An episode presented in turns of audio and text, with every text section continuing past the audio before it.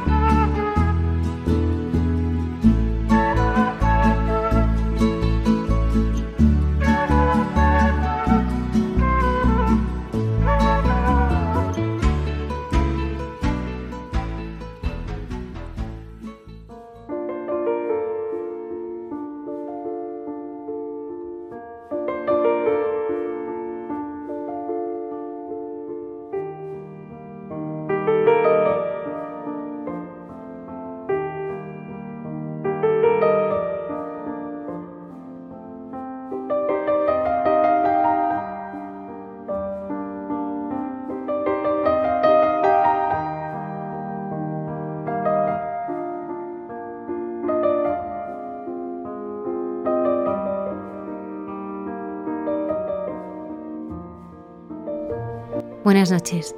La familia de José Ignacio dio un vuelco en un solo día. Su séptima hija, con siete años, se enfermó por la mañana y por la noche había fallecido. Sin embargo, él no ha dudado nunca del amor de Dios, sino que ha descubierto una nueva forma de relacionarse con su hija, profundizando en el sentido de la vida y de la muerte. En este programa comparte con nosotros su historia, su experiencia misionera y cómo vive la fe con su esposa y diez hijos. Un muñeco de peluche ilumina el comienzo de la cuaresma del padre Miguel Márquez, Carmelita Descalzo. Nos lo cuenta en Dios nos hace guiños. El Papa Francisco nos dice que se puede ser santo en la vida de todos los días. Nos lo demuestra el padre Alberto Rollo, consultor en la Congregación para la Causa de los Santos en Santos de Andar por Casa. Conocemos la fiesta del amor judía, y su significado profundo de la mano de nuestra arqueóloga y biblista Cayetana Jairi Johnson en Jesús en su tierra. Hay dos clases de personas, las que se hacen cargo del dolor y las que pasan de largo. La hermana Carmen y José Manuel nos dan pistas de cómo ser de las primeras. Saludamos a todo el equipo del programa y en especial a Antonio Escribano que nos acompaña desde el control. Comenzamos.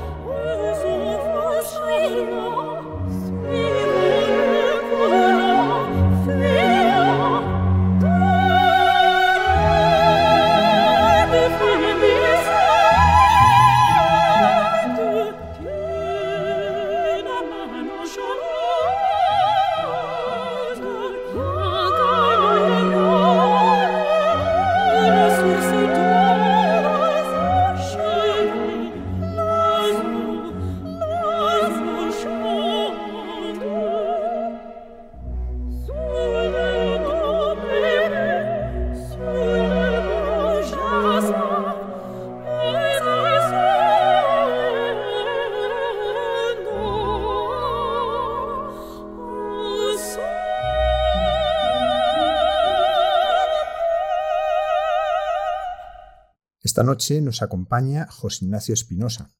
Casado con Esther, son padres de nueve hijos en la tierra y siete en el cielo.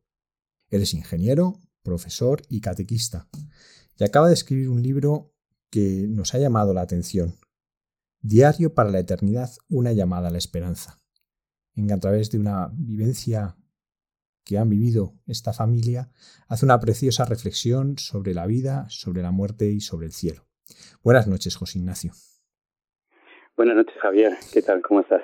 José Ignacio, yo creo que lo primero que habrán pensado nuestros oyentes al oír lo de nueve hijos en la tierra es ¿cómo habéis podido vivir los dos meses de confinamiento con tantos niños en casa? Bueno, pues la verdad es que ha sido un poco una locura, ¿no? Mucho estrés, mucho agobio, ¿no? Porque ha habido que, bueno, pues reinventar, ¿no? Todas las, un poco todas las rutinas que tenías, todos los hábitos, ¿no? Pues ha habido que evolucionar porque si no, no había forma, ¿no? Ha sido un poco, un poco estresante. De hecho, bueno, pues eso, eh, estar todos juntos aquí en casa, pues imagínate, ya no es solo compatibilizar vida laboral y familiar, sino es que tienes el trabajo en casa, que tienes el colegio de los niños en casa, ¿no? Y todos a la vez en el, el mismo espacio, ¿no? Afortunadamente, bueno, pues nuestra casa es, es grande, ¿no? Ahora podemos vivir en una casa más o menos, eh, bueno, pues amplia y, y, bueno, pues repartidos entre, entre habitaciones y salón y no sé cuántos, pues sí podíamos, ¿no? Intentar hacer las cosas, pero ha sido muy complicado, ¿no? Unos con ordenador, el otro con la tablet, el otro con el móvil, el otro con, ¿no? Cada uno un poquito como podía. Y yo, que soy, pues eso, soy profesor, profesor de formación profesional, pues eso, intentando reinventarme también, ¿no? A ver cómo hacía para que los chavales que son de FP, porque imagínate que tienen que hacer prácticas, pues a ver cómo podían hacer todo ese temario y darles, eh, ¿no? terminar su formación, pues a base de, nada, de charlas online, de clases online, de materiales nuevos, de a ver cómo hacían los exámenes, bueno, ha sido un poquito una locura, ¿no? Cómo hacer el seguimiento a los alumnos, porque soy, soy tutor también de un grupo de, de chavales, y entonces, pues cómo conseguir que los chavales no se desengancharan, ¿no? Que a veces es, es muy complicado. Y luego, pues eso, ayudar a los niños a hacer las tareas en casa, bueno, una locura, ¿no? Una locura. Bueno, afortunadamente, pues eso, los, los niños lo soportaron más o menos bien, los mayores también como pudimos, ¿no? Y, y bueno, pues intentando hacer también cosas eh, juntos, ¿no? Ya no solo los deberes o el trabajo, lo que fuera, sino pues también buscar actividades un poco más, eh, pues eso, lúdicas o dispersión, ¿no? Pues el, el decir, oye, pues vamos a quedar y el sábado vamos a hacer todos ejercicio, ¿no? Pues claro, sin salir de casa, sin movernos y tal, estábamos todos creciendo en, todo en todas las dimensiones, ¿no? Y, no precisamente en la espiritual, sino que, decías a lo ancho, a lo, ¿no? Por todos los lados. Entonces, bueno, pues eh, decíamos, vamos a hacer tal día un poco de ejercicio, ¿no? Y salíamos, tenemos un pequeño patio, pues venga, vamos a hacer unos ejercicios aquí, luego subimos arriba, hacemos otros ejercicios y tal. Bueno, otro día grabamos un TikTok, ¿no? Otro día, pues, eh, tres de los niños se graduaban, ¿no? Cada uno en su etapa, pues uno en bachillerato, otro en primaria, otro infantil, pues hicimos la graduación aquí en casa, ¿no? Así nos vestimos todo bien, lo grabamos y bueno.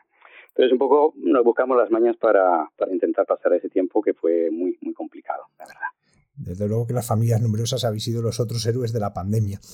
Queremos conocerte mejor, José Ignacio. ¿Tú cómo conociste a Jesucristo? Pues yo creo que los responsables son mis padres, al fin y al cabo. ¿no? Yo creo que yo a Dios lo he tenido siempre presente gracias a ellos. Ellos, eh, gracias a que desde, desde que recuerdo, ¿no? pues eh, siempre me transmitieron la fe, siempre me hablaron de Dios, eh, ellos siempre han sido un modelo para mí, han sido un modelo de humildad, de entrega, de sacrificio, ¿no? Sobre todo de sacrificio, porque nosotros también éramos una familia numerosa, éramos cinco hermanos. Entonces, sacar adelante una familia, eh, pues, eh, grande siempre es complicado, ¿no? Pues entonces, ver esa entrega que tenían ellos a través de la paciencia que tenían, de la bondad que, que mostraban en todo momento, pues, para mí fue también un signo de, de, ese amor de Dios, ¿no? De ir descubriendo a Dios a través de, de la figura de mis padres, que para mí ha sido, pues, clave, ¿no? A lo largo de mi vida. Y luego aparte, pues también, pues desde siempre también he estado en la iglesia. En la iglesia, primero con catequesis para niños, luego ya cuando era un poquito más mayorcito, a través de las catequesis del camino neocatecumenal, que bueno, que es, una realidad de la iglesia, que tiene pues esos catequesis para jóvenes y adultos. Entonces yo recibí esa catequesis, entré en una comunidad neocatecumenal y a través de eso, pues bueno, pues el, el aprender a vivir la fe, ¿no? No solo como un concepto teórico, el problema es que muchas veces nos quedamos en eso, en la teoría, sino sobre todo el ver que, el amor de Dios es real, ¿no? Entonces descubrirlo, descubrirlo en la vida, experimentar en tu vida que Dios realmente te ama y ver pues la acción que, realiza Dios cada día en tu vida. Eso yo creo es lo fundamental. Entonces es cuando descubres que, Dios existe, que Jesucristo está vivo y que está presente en tu vida. Entonces para mí fue pues el, descubrimiento a lo, todo lo largo de los años que, que está en el camino, pues que me ha ayudado a, descubrir que realmente Dios tiene un amor tan tan grande por cada uno de nosotros que a, mí me admiraba. José Ignacio, estás casado con Esther. ¿Qué pilares pusisteis en vuestro noviazgo para construir el matrimonio que sois ahora y la familia que sois ahora? Bueno, pues la verdad que la historia es, curiosa a veces, ¿no? Es decir, Dios va haciendo también las cosas de una forma que yo digo siempre que es como encaje de bolillos, ¿no? Dios hace absoluto, absolutos malabares para que en la vida de cada uno.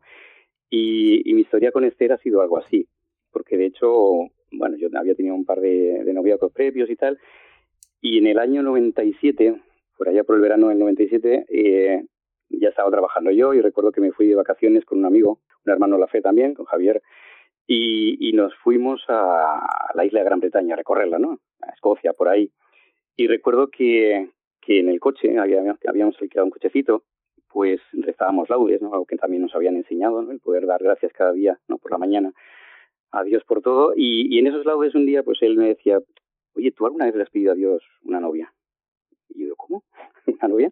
Pedirle a Dios una novia así como si fuera, no sé, que, que me parecía que no podía decirle a Dios o pedirle a Dios algo así como que fuera el, genio de la lámpara, ¿no? Pero bueno, aquello me caló y, en los siguientes laudes, pues sí, un par de días sí le pedí a Dios que, pues que si me concedía una novia, pero que fuera una novia cristiana, ¿no? Para mí era fundamental el compartir la fe con, con esa persona. Bueno, pues curiosamente a los 10 días eh, me embarqué en otro viaje que fue la JMJ de París del 97, eh, creo recordar que fue en agosto, y, y en esa peregrinación conocí a la que hoy es mi mujer, a Esther. ¿No? Y bueno, pues es una cosa curiosa, ¿no? Ver cómo Dios hace las cosas, cómo mueve, mueve las cosas también para que para mover tu corazón al fin y al cabo, ¿no? Para decir, oye, pues vete a buscar aquí, ¿no? Echa las redes, en mi nombre echa las redes. Y efectivamente, pues Dios hace las cosas así. Entonces yo lo que le pedí a él era, era una novia cristiana, porque para mí lo fundamental y algo básico en mi vida es la fe. Si comparto con ella la fe, mm, no me importa si tenemos distintos gustos, opiniones, hobbies, es decir, eso es secundario al fin y al cabo. Para mí lo principal es compartir lo más profundo que tengo, que es, es, la fe, ¿no? Entonces, pues desde el noviazgo lo que quisimos fue poner a Dios como centro, ¿no? como base de, de ese noviazgo y luego del matrimonio. Y para nosotros muy importante siempre ha sido el, el hablar, el hablar siempre y, de lo que nos pasa, de lo que no nos pasa, de lo que pensamos, ¿no? Yo para eso soy muy malo, o sea, yo reconozco que aprendí con Esther a, hablar, ¿no? Aprendí con ella, pues, a compartir lo que siento, porque yo soy una de esas personas que, que soy reservado, que soy, ¿no? Que mis sentimientos son míos y nadie, nadie más. Pero ella, pues, me ha ayudado a lo largo de los años eso a, a descubrir que realmente una relación se establece sobre el diálogo, sobre el, sobre la comunicación y la comunión entre las dos personas. Eso por un lado. Y el otro, eh, yo creo fundamental también es el, el perdón. O sea, yo creo que el fundamental, fundamental es eso, el que aprendas a perdonar y a pedir perdón, ¿no? Que al fin y al cabo es lo que hace que una, una relación al final se mantenga, se mantenga fuerte. Y un perdón no porque tú seas eh, pues una persona que, yo que sé, que le gusta o que sabe hacer lo que no, sino porque sabes que Dios te va a ayudar, ¿no? Entonces, ese perdón que te concede Dios es el perdón que hace que todo sea nuevo, ¿no? que reconstruye absolutamente todo y que hace que incluso en los momentos difíciles, momentos de, crisis, porque siempre los hay, pues vuelva a hacer de nuevo el matrimonio, ¿no? En, un día en el noviazgo y ahora pues el, matrimonio. José Ignacio, vosotros sois padres de 16 hijos, nueve en la tierra, siete en el cielo. Eh, ¿Cómo vivisteis la llegada de vuestros hijos? Bueno, pues eh, digamos que ya los comienzos fueron complicados, ¿no? Fueron complicados porque eh, yo cuando conocí a Esther, ella venía de una nulidad matrimonial, es decir, su matrimonio había, había sido declarado nulo por la iglesia, pero ella ya tenía tres hijos. Entonces yo, pues cuando la conocí a ella, ¿no? en esa premiación que decía, en esa JMJ de París del, del 97, pues eh, ella ya tenía sus tres hijos, con lo cual pues eh, era como cuando dices, es un pack de cuatro, ¿no? Dicen, no es solo ella, sino que son cuatro personas con las que con las que podrías empezar a formar parte de una vida distinta, ¿no? una vida nueva. Entonces yo siempre dije, bueno, pues estos tres niños como si fueran míos, es que esa es la, la idea. ¿no? Luego la vida evidentemente pues trae muchas, muchas historias, ¿no? Pero ya contábamos eso cuando partimos, ¿no? Cuando nos casamos ya éramos una familia numerosa, ya teníamos tres hijos. Ahora sí, pues la ilusión que teníamos era tener un hijo en común, ¿no? Y, y bueno, tardó un poquito, ¿no? aquello que dices, oye, pues a lo mejor por eso Dios ya me ha regalado una esposa con, con tres hijos, porque a lo mejor no podemos tener en común. Qué equivocado estaba, ¿no? pero pero eh, es cierto, llegó el, nuestro primer hijo, José, y, y luego al tiempo, a los tres años, llegó Miriam, y entonces ya empiezas un poco a sentirte un poco nervioso, ¿no? Porque dices, uy, esto se acelera, ¿no? Esto, empiezas a, notar cierto vértigo, ¿no? Porque ya cinco hijos, pues ya, sobre todo porque eh, digamos, el, el entorno, ¿no? el ambiente, la sociedad, no es algo que se vea normal, ¿no? Que se vea como o como bueno o como, ¿no? Sino que todos son, pues, un poco cortapisas, ¿no? Es decir, pegas que te pone la sociedad para que, oye, ya va, vale, vale, se acabó, ¿no? Ya está bien. Y, y bueno, pues es cierto que nosotros con esa mentalidad de decir, oye, pues venga, vamos a, a dejarlo de momento, vamos a parar, vamos a frenar un poquito, pues eh, pusimos nuestros medios, ¿no? Medios eh, en aquel momento no naturales, ¿no? y, y cómo hace Dios las cosas, ¿no? Es algo que, que, a mí siempre se me quedará grabado en el corazón, que a pesar de esos medios eh, nos quedamos embarazados otra vez, ¿no? Entonces, claro, pues eh, ese choque, ¿no? Ese, eso de decir, oye, eh, aquí hay algo más, ¿no? Es decir, realmente la vida no la damos nosotros, es decir, sino que es Dios cuando quiere, como quiere y a quien quiere. Es así de claro, ¿no? Entonces, el, el, ver que Dios había dado la vida en ese momento y que al cabo de unos, mm, pues, de un tiempo, eh, ese bebé se murió, ¿no? Es decir, fue un aborto espontáneo. Y te das cuenta, efectivamente, que la vida no te pertenece. O sea, que no eres tú el dueño de esa vida, que dices, bueno, ahora sí, ahora no. No, no. Sino que es Dios el que te la regala. La vida es un don de Dios absoluto. Y, y tú lo que puedes hacer es decirle, oye, Señor, eh, gracias, ya está. ¿vale? Es lo que te, te, puede, te puede salir de dentro. Entonces, bueno, con el tiempo nos hicimos eh, monitores de métodos naturales para planificación familiar también un poco con la idea de decir, bueno, es, desde luego los medios naturales no nos gustan, no nos, no nos convienen, ¿no? También cara al matrimonio. Y vamos a intentar también, bueno, dentro de lo que es la planificación familiar, pues utilizar métodos naturales, pero ya lo hicimos con una mentalidad completamente distinta, no con la mentalidad de vamos a dejar, ¿no? Sino con la mentalidad sobre todo de eh, que se haga la voluntad de Dios, que se haga esa voluntad porque yo creo que Dios, si quiere, lo que quiere lo hace, ¿no? Es un poco lo que, lo que a nosotros nos vino a, a decir ese acontecimiento. Y cuando recibíamos un hijo, es decir, cuando nos enterábamos de que, de estaba embarazada otra vez, pues la verdad que había una mezcla de, varias cosas, ¿no? Por un, por un lado, miedo, ¿no? Miedo por el que dirán, qué pasará, eh, cómo lo aceptarán, pues la familia, amigos, ¿no? Tanta gente que te rodea, ¿no? Esa gente que te dice, pero bueno, no tenéis televisión, ¿qué pasa? Que, bueno, las cosas típicas, ¿no? Que, que suelen decir las familias numerosas.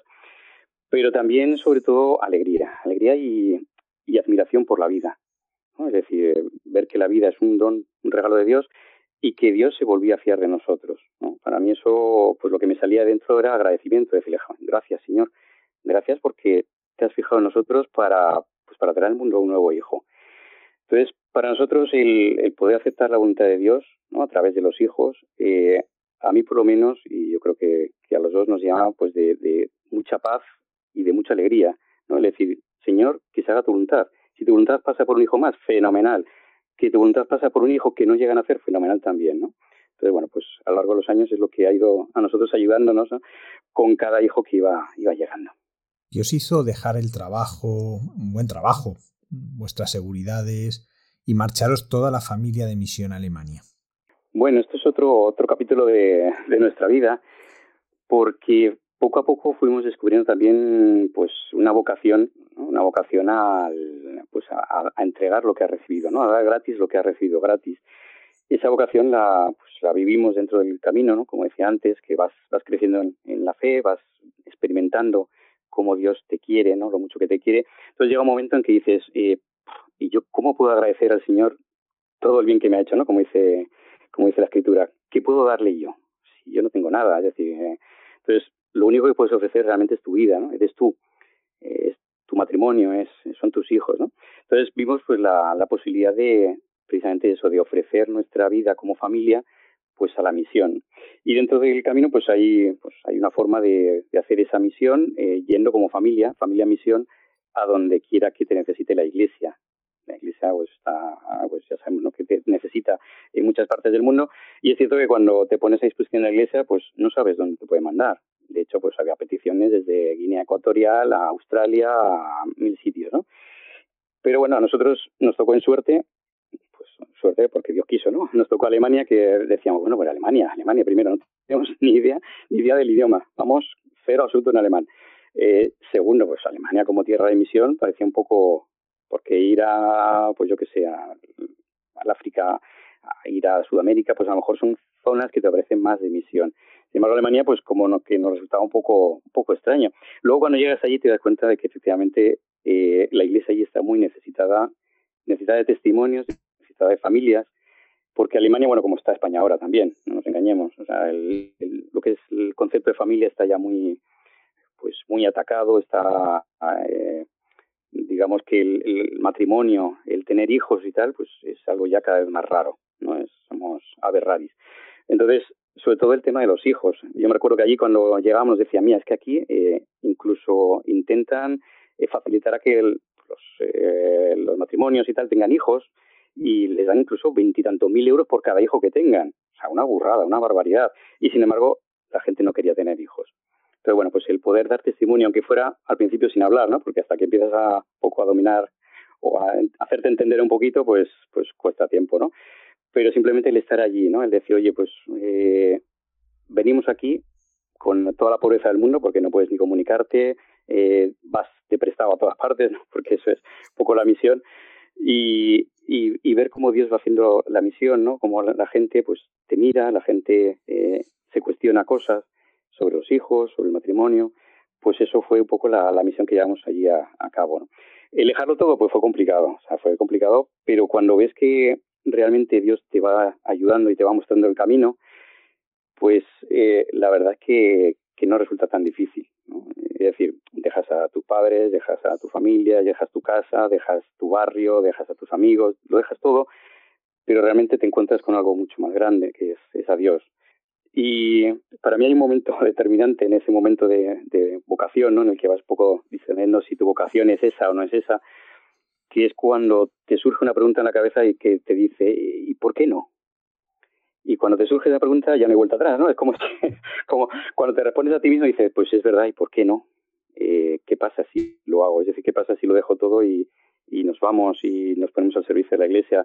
Efectivamente, ¿por qué no? no? Y fue eso lo que, lo que nos ayudó a dar el paso definitivo y desde luego descubrir que, que el Señor provee. O sea, Dios provee, que cuida de ti, que, que nunca te encuentras solo, a pesar de estar en un sitio completamente diferente, en el que no te puedes comunicar con la gente. Yo siempre decía, ¿no? Cuando llevaba a uno de mis hijos a, a fútbol, ¿no? Para que se relacionara y tal, pues claro, yo estaba ahí en la grada viendo partidos y yo no podía hablar con nadie, ¿no?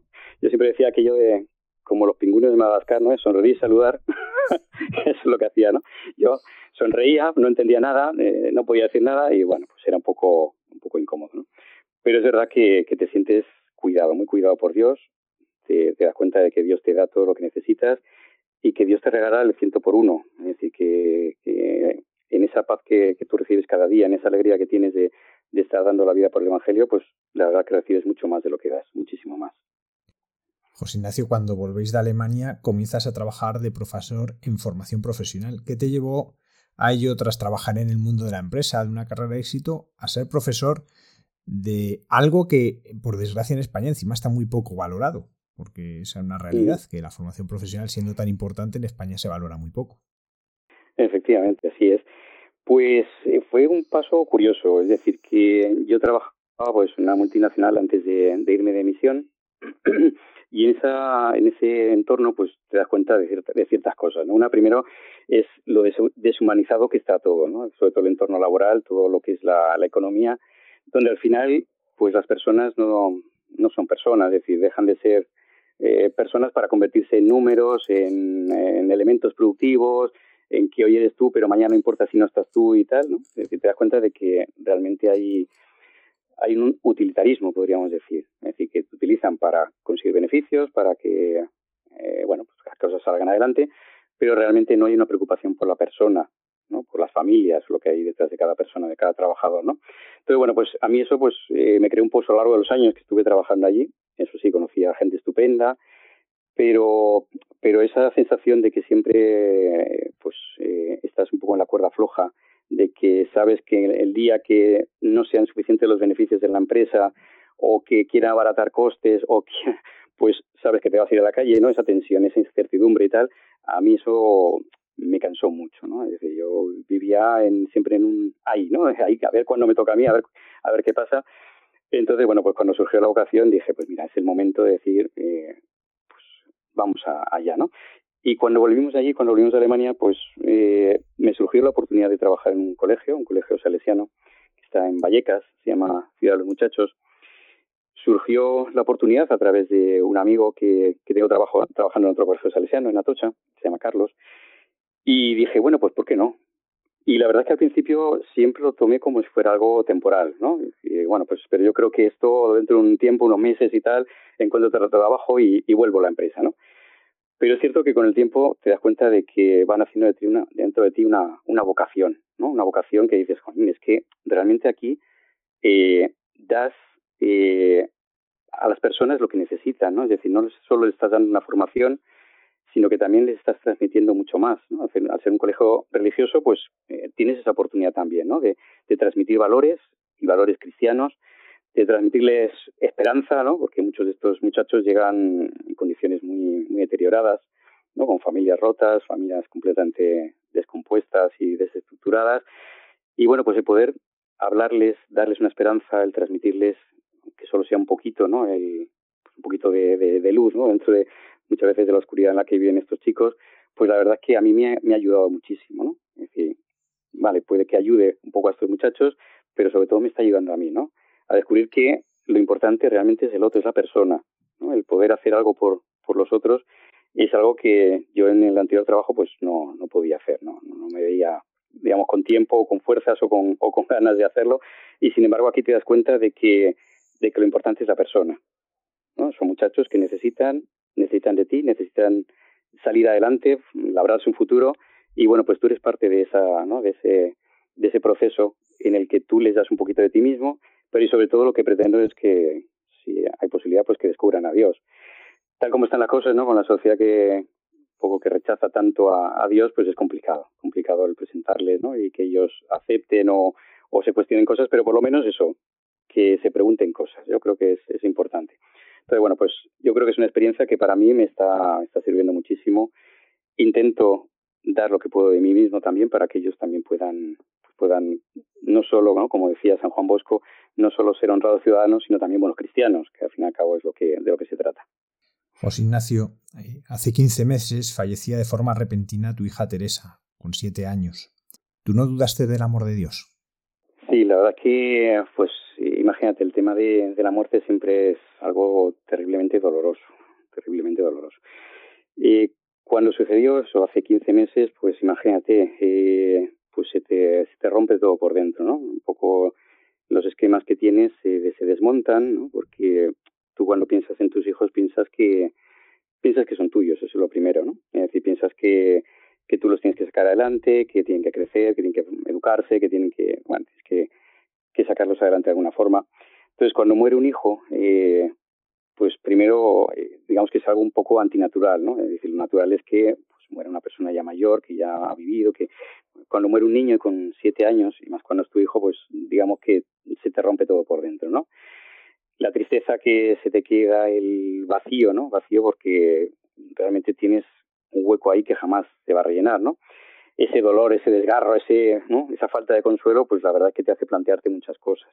Y la primera es, pues casi buscar responsables, ¿no? Buscar culpables. Entonces, eh, en su momento yo, pues eso, en ese proceso de, de intentar asimilar, de intentar vivir con ese, con ese dolor, pues evidentemente haces también preguntas a Dios, ¿no? Eh, cuestionas y dices, pero, pero Dios, pero Señor, eh, ¿realmente me amas? ¿Realmente amas a Teresa que te la has llevado? ¿Por qué te la has llevado, no? Pero al final lo que te lleva es, eh, yo creo que es lo que fui descubriendo, lo que te lleva a plantearte si realmente crees en Dios.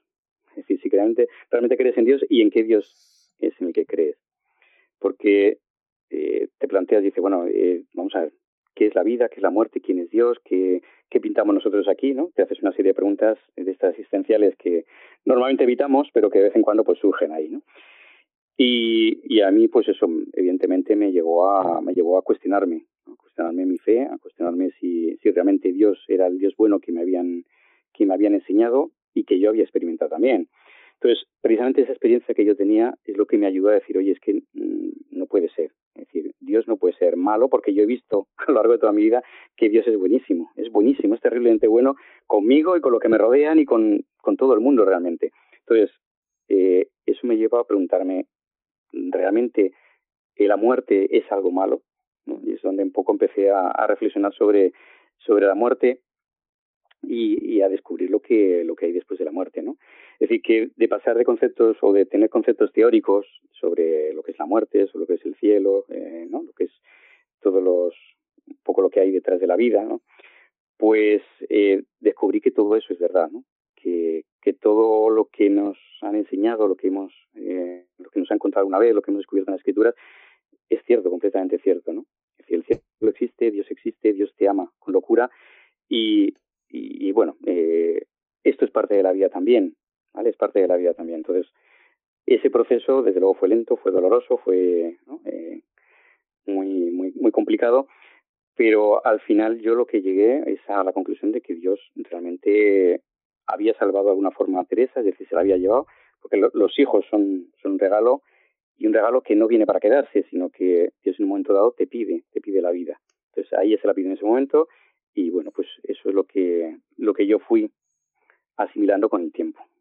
José Ignacio, en este proceso, que como dices, pues lleva un tiempo el poder ir colocando tantas cosas, ¿qué ha supuesto la, la ayuda de la oración de los demás? Pues yo cuando, cuando falleció Teresa, eh, bueno, fue tremendo el, el apoyo, la ayuda, el, el cariño que nos mostraron cientos de personas, es decir, personas que habían pasado a lo largo de nuestra vida, ¿no? Durante muchos años, estuvieron allí presentes, tanto en el tanatorio, en el cementerio, eh, mostrándonos, pues eso, todo el cariño del mundo y la verdad es que yo me quedé impresionado, impresionado porque para mí fue, pues, pues eso, en ese momento de, de tanto dolor, ¿no? El ver que, que hay tanto cariño, que la gente te, te aprecia, ¿no? Que el, pues que todo el mundo de alguna forma quiere hacerse presente para, para ayudarte. Y yo lo que les decía a todos, todos los que pasaron por allí, todos los que se pusieron en contacto por teléfono, por WhatsApp, por lo que fuera, yo les decía lo mismo, rezad por nosotros. Rezad porque eh, yo estaba convencido de una cosa y es que el consuelo es algo que, que solo puede venir de Dios. Es decir, cada uno a través de, de lo que podía, pues nos decían, pues intentaban consolarnos, intentaban pues, de alguna forma el, el ayudarnos, pero es cierto que las palabras te pueden ayudar hasta cierto punto, sea una palabra de alguien querido, sea la palabra de un profesional, sea la palabra de un grupo de ayuda, sea y es decir, todos intentamos de alguna forma ayudar, pero la palabra es, es algo muy pobre, ¿no? Es decir, las personas somos muy pobres. Yo el otro día intentaba, hablaba con una, una compañera de trabajo que ha fallecido su padre, y, y, a mí tampoco me salen las palabras muchas veces. O sea, yo estoy convencido de que, de que mis palabras tampoco eh, no son capaces de nada, ¿no? Entonces yo, mi convencimiento era que a quien necesitaba realmente era Dios. Ese es el consuelo que me podía ayudar, lo que me podía traer eh, un poco la paz al, al, corazón. Entonces, pues yo lo, lo, que se lo pedía a todo el mundo era eso, rezad, rezad por nosotros porque lo necesitamos y urgentemente, ¿no? Y yo esa oración la he notado, vamos, eh, como la luz del día o la luz de la noche, que, o la luz de la, la luna que la ves por la noche, ¿no? Que dice, mira, es que está ahí, está ahí, la siento, ¿no? La veo y, y a mí me ha ayudado inmensamente, ¿no? A sentir que, que realmente, a pesar de todo, a pesar del dolor, de la tristeza y tal, pues yo notaba un consuelo en mi interior y notaba que poco a poco iba recuperando la paz, poco a poco iba recuperando un poco el, el orden en la cabeza, ¿no? En el, corazón. Y, y, eso sin duda fruto de la oración de, de tanta, tantísima gente que ha estado ahí detrás en, en, la retaguardia y estoy convencido que aquí y también en el cielo. ¿no? La propia Teresa, yo estoy convencido que, que ha estado ahí haciendo horas extras para que nosotros también pudiéramos salir un poco del hoyo, porque efectivamente es eh, eh, la situación en la que te quedas, ¿no? Anímica, pues es, es eso, lo más parecido a un hoyo que, que pueda haber. José Ignacio, ¿cómo era tu hija Teresa cuando estaba aquí en la tierra con nosotros? Pues ella era, era una niña seria, ¿no? Era, era, pero siempre estaba alegre. ¿eh?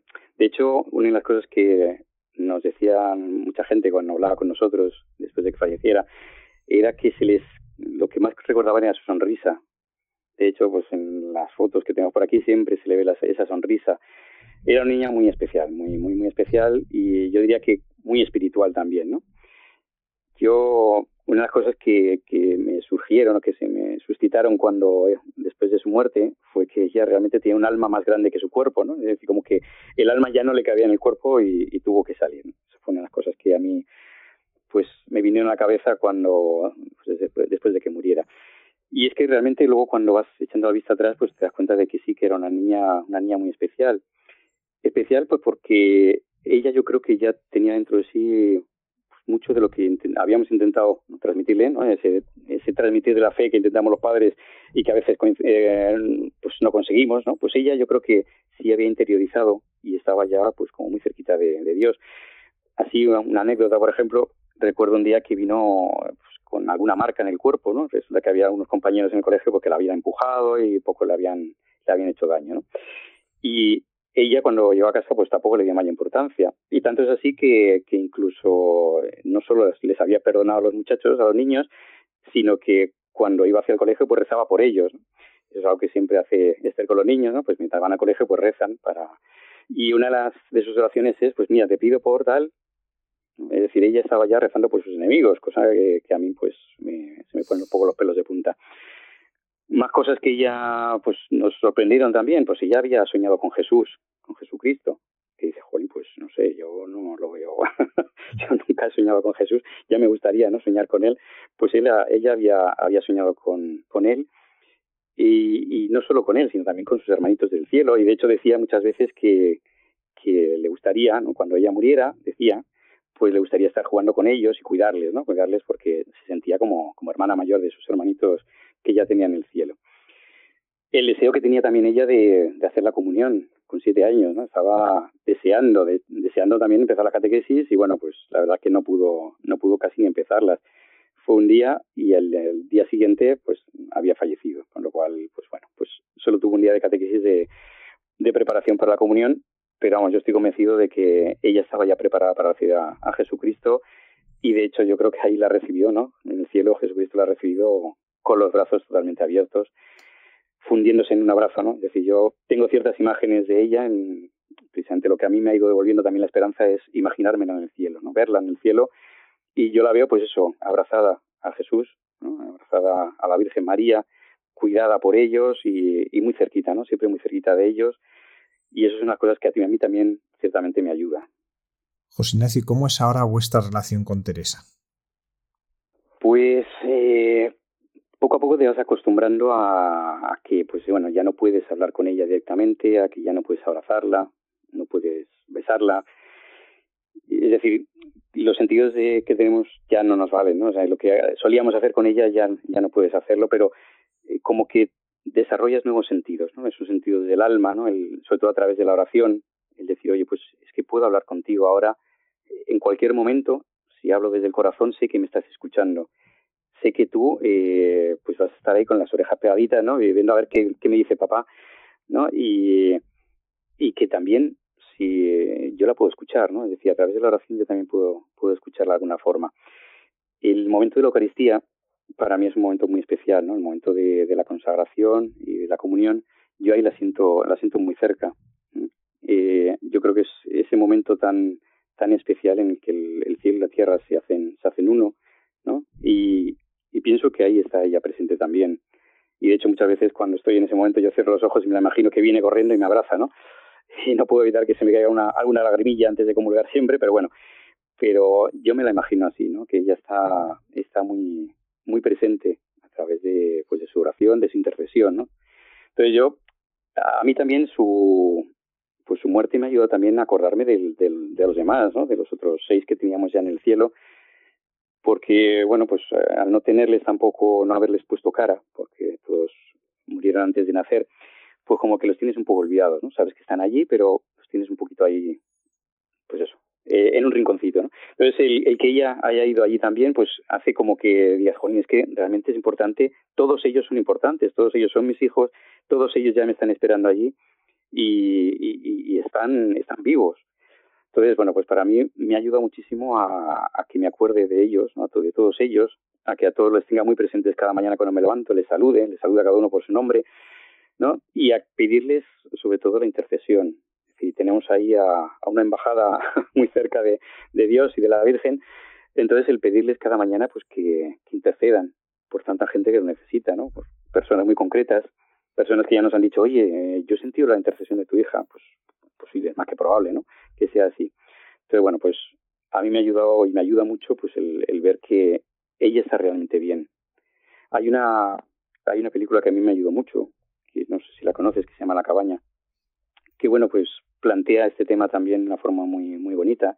Entonces hay una escena a mí que esa película que me, me, me gusta muchísimo, que es cuando él tiene una pequeña visión del cielo y ve allí a la niña, a su hija jugando y cuidada por, por Jesús y tal, pues es algo como lo que yo me imagino.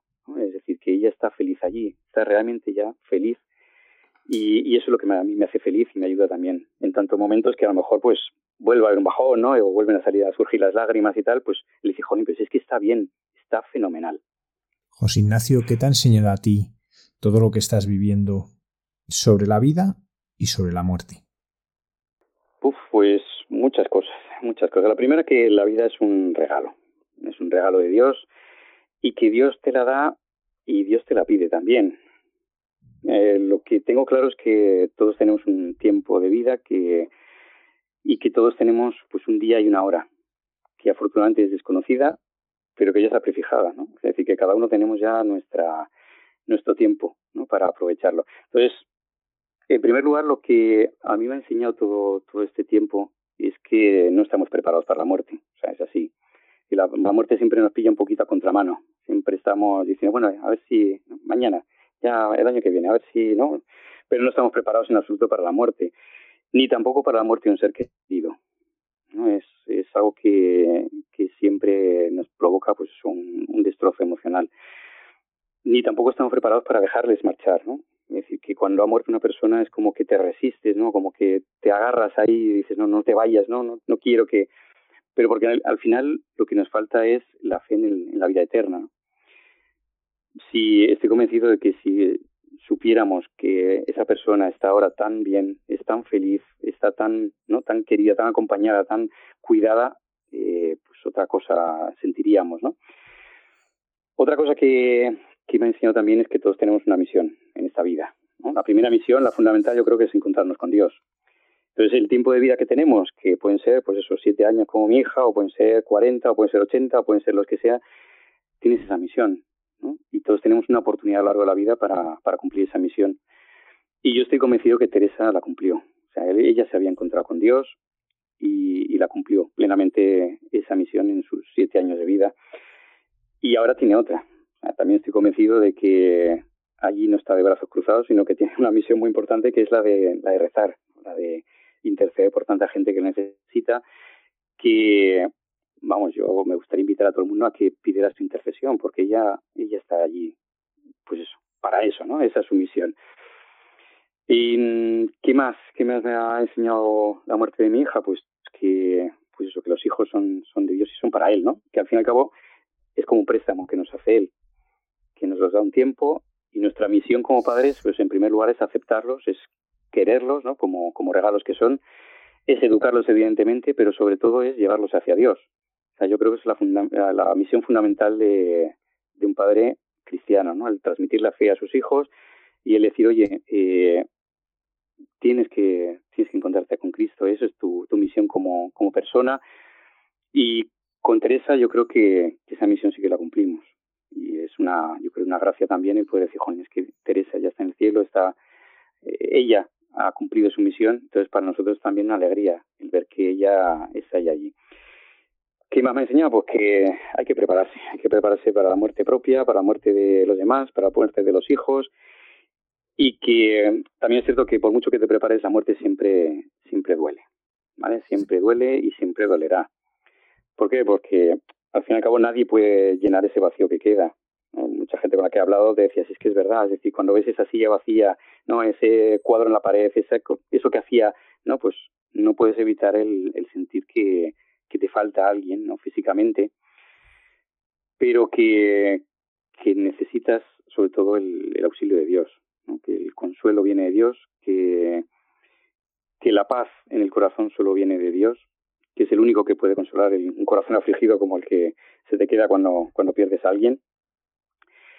Y sobre todo eh, que hay que ser agradecido por la vida, ¿no? agradecidos cada, por cada día, ¿no? Yo cuando me levanto también una cosa que tengo claro es dar gracias a Dios por el día, ¿no? Señor, me has concedido hoy un día más, pues a ver qué podemos hacer con él, ¿no? A ver si, si no la fastidio mucho, sino a ver si, si podemos hacer lo que tú quieras, ¿no? Y sobre todo que hay que estar agradecidos por la fe. Yo creo que es un don, un regalo inmenso que tenemos cada uno de nosotros y, y bueno, pues eh, a mí me enseñó también el que el dar gracias todos los días por, porque hemos sido pues eh, agraciados con ese don tan inmenso que es la fe.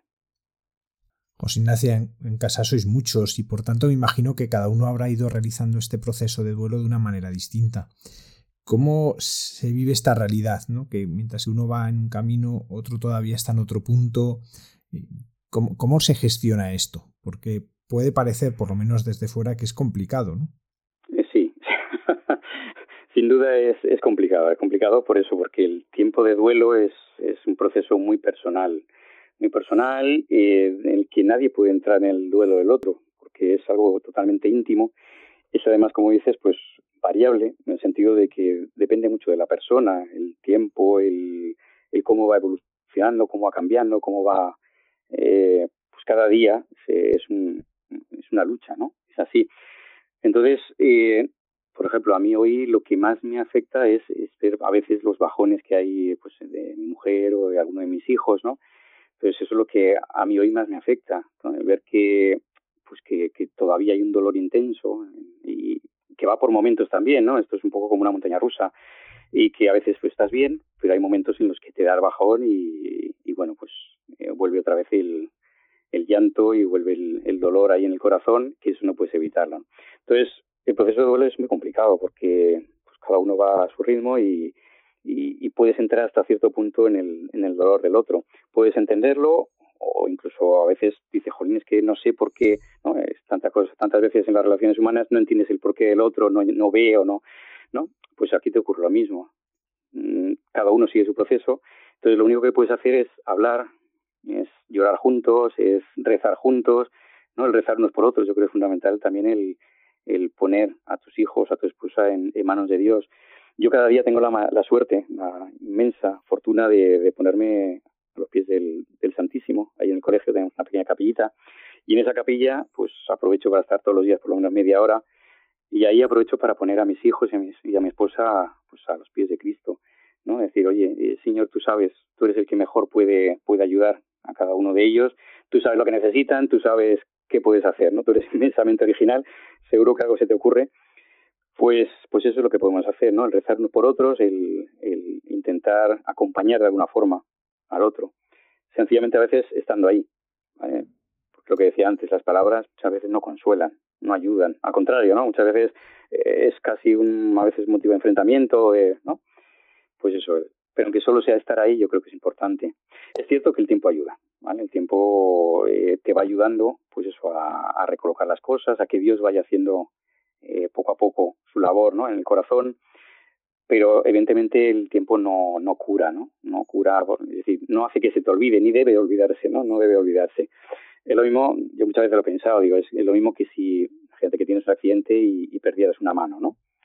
Pues por mucho que aquello cicatrice, por mucho que, que no sientas a lo mejor ya el dolor que, que tenías al principio, pero ya no está ahí, ¿no? Es decir, que ese, ese vacío, esa sensación o ese, ¿no? Muchas veces dolor pues sigue estando presente a pesar de que pase el tiempo. Entonces es importante, por supuesto, que no se olvide, no se puede olvidar, no, no vamos a olvidar a Teresa, ni debe olvidarse al que, al que ha partido, porque de hecho yo creo que ellos no se olvidan de nosotros. José Ignacio, acabas de publicar un libro, te estrenas en tu faceta de escritor, que se llama Diario para la Eternidad. Una llamada a la esperanza. ¿Qué te ha impulsado a sacar tiempo de donde no lo tienes, evidentemente, para compartir tus reflexiones de todo lo vivido con los demás? Pues eh, yo creo que es importante desde lo que hablamos del proceso de duelo, también el poder sacar lo que lo que tienes dentro. Entonces hay quien pues lo hace hablando, lo hace pues a lo mejor yendo a un psicólogo, hay grupos de ayuda o de autoayuda, ¿no? Grupos estos que también te pueden ayudar de alguna forma a sacar, ¿no? A explicitar, ¿no? A poner en a poner en palabras o en formas, ¿no? En lo que en lo que tienes dentro. Eh, a mí concretamente, pues lo que me ha ayudado ha sido escribir. Yo empecé escribiendo pues un par de oraciones y tal a, a mi hija, a Dios, ¿no? Y, y partiendo de ahí, pues yo tuve como una pequeña inspiración, ¿no? que yo creo que también ahí tiene que ver mucho Teresa, que pues el, el, ofrecer lo que yo estaba viviendo, pero sobre todo cómo veía yo la vida eterna. ¿no? Si yo tengo una convicción, tengo una, yo diría casi certeza de que la, cómo es la vida eterna o de qué es lo que podemos encontrar allí. Entonces, pues el poder compartir eso con tanta gente que, que yo creo que ahora mismo pues o bien están angustiadas con todo este tema de la pandemia, con la cercanía a la muerte o porque han sufrido ya eh, la muerte de seres queridos, ¿no? Mucha gente que vive eso en tristeza, en dolor, en desesperación, ¿no? Pues yo creo que les puede ayudar el, el ver que al otro lado lo que hay es, es eso, es algo que, que realmente merece la pena. Es decir, que la muerte no es el final, ni mucho menos, ¿no? Y lo que trata el libro, pues de alguna forma es iluminar esa zona, ¿no? esa, esa parte de oscuridad que hay detrás de la muerte y verlo pues desde el otro lado. Es un poco la, la idea del libro. ¿no? Entonces, bueno, pues lo que trato es compartir esperanza, eso es lo que la idea de, del libro.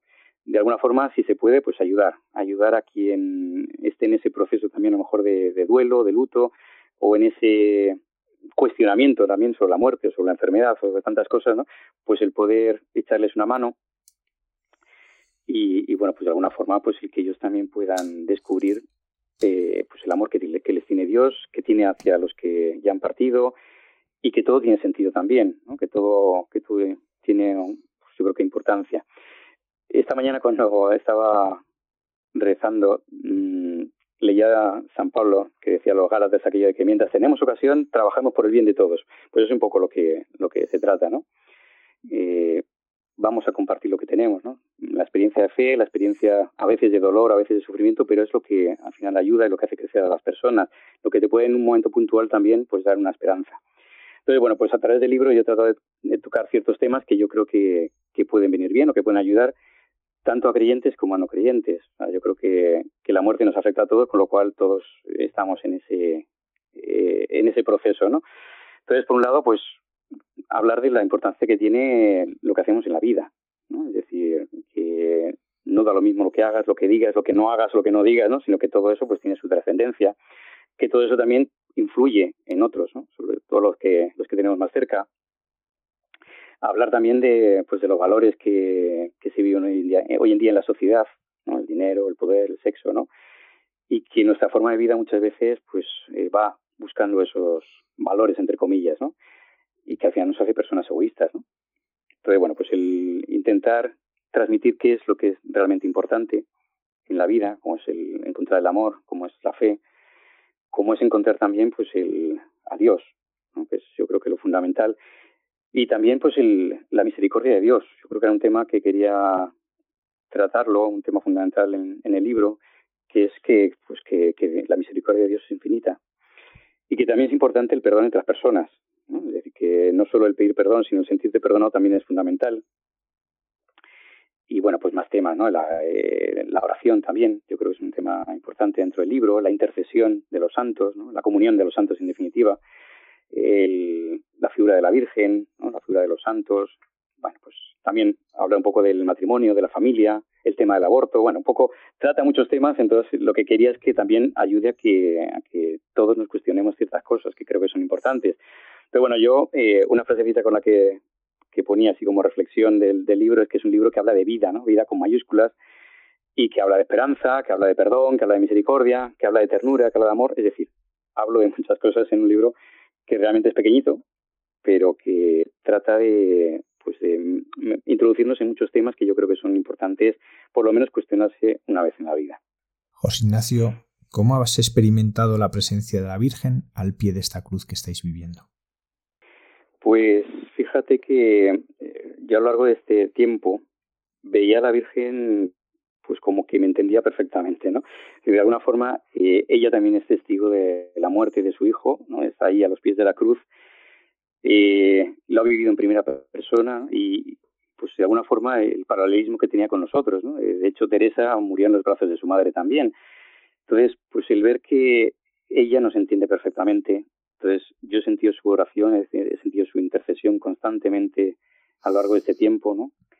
Y, y a mí me ha dado muchísima paz, por ejemplo, el poder rezar el rosario, el poder estar constantemente el, el invocando, eh, de alguna forma, el, el, el, tenerla presente a ella, pues a mí me ha ayudado mucho, ¿no? Me ha ayudado el, saber que está cuidando de nosotros, pues igual que ella está cuidando ahora de Teresa, pues que también está pendiente de nosotros, que no somos, ¿no? No es indiferente a, a los problemas o a las necesidades o los sufrimientos de, de las personas, sino que está ahí pendiente. Pero bueno, pues para mí es, es una ayuda diaria el poder ponerme en sus, en sus brazos también, ¿no? Y el recordar cada día que ella pues también nos quiere muchísimo. José Ignacio Espinosa, muchísimas gracias por haber compartido esta noche con nosotros esta vivencia profunda, por haber compartido con nosotros la vida y la muerte de tu hija Teresa y por habernos dejado este regalo que es diario para la eternidad, una llamada a la esperanza como testimonio de la obra de Dios en vosotros. Muchísimas gracias, José Ignacio. Muchísimas gracias a vosotros. Yo creo que ha sido bueno pues un placer estar aquí este ratito y poder compartir un poco de pues de lo que somos, ¿no? de nuestra experiencia y a quien pueda ayudar, pues fenomenal. Muchísimas gracias a vosotros.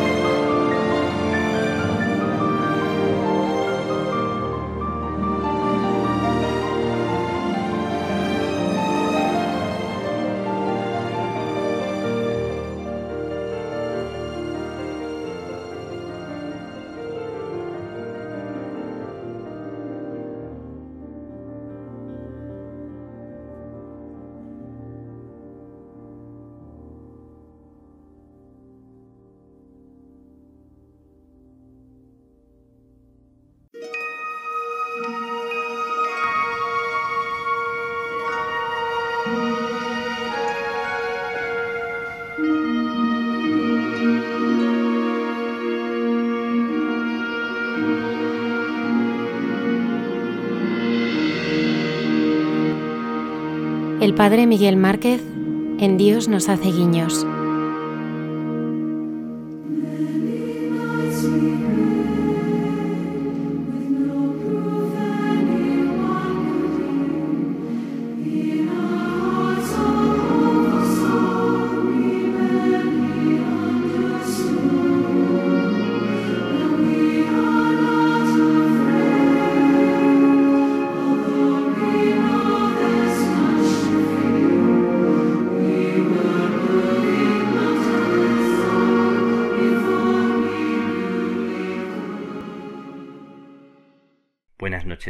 Los que escucháis este programa a esta hora de la noche y a los que lo escuchéis en cualquier momento, a los que estáis ahí en el estudio, a los que animáis y a los técnicos, a cualquier persona de los que colaboran y, hacen que, que llegue a tanta gente un poco de aliento, un poco de ánimo en estos tiempos que tanta falta nos hace.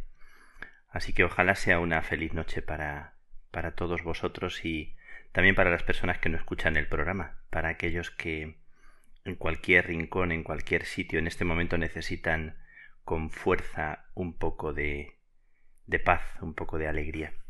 Para todos ellos, para todos vosotros va este deseo, que todo este rato sea como una bendición, como un deseo de comunión, de complicidad.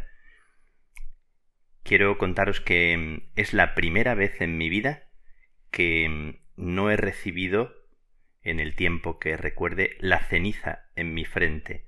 En la calle Clarendon de Dublín, en los Carmelitas Descalzos, no ha habido ceniza, ni tampoco ha habido público, tampoco ha habido gente en las Eucaristías por el confinamiento y por el eh, momento en el que estamos no se permite eh, la asistencia a las Eucaristías.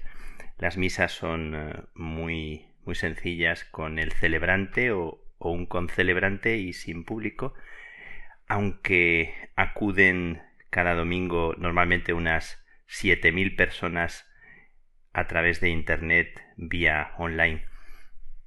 Así que este miércoles de ceniza pasado no he recibido la ceniza en la frente, pero la he recibido mucho más adentro, la he recibido en el corazón y os voy a contar por qué. Se nos ha ido, aquí dicen pass away, pass away es la expresión para decir que una persona ha partido. Cuando el padre prior en la mañana de hace varios días entró en el desayuno y nos dijo que el padre Paul Passaway nos quedamos todos sobrecogidos. Nos decía que, que había partido desde el hospital donde lo habían llevado la noche anterior. Se nos fue el padre Paul, entrañable padre Paul de noventa y cinco años. Os he hablado algún día de los tres padres que tienen más de noventa años aquí en la casa y que me parecen entrañables y cada uno peculiar, cada uno tiene su su genialidad, su, su particularidad, que me resulta muy muy apreciable. El padre Paul que estuvo 30 años o más de 30 años en Filipinas, que era un hombre activo, un hombre que apenas podía andar desde hacía dos años, pero hacía el esfuerzo con un andador, habitualmente iba en silla de ruedas y apenas podía ver.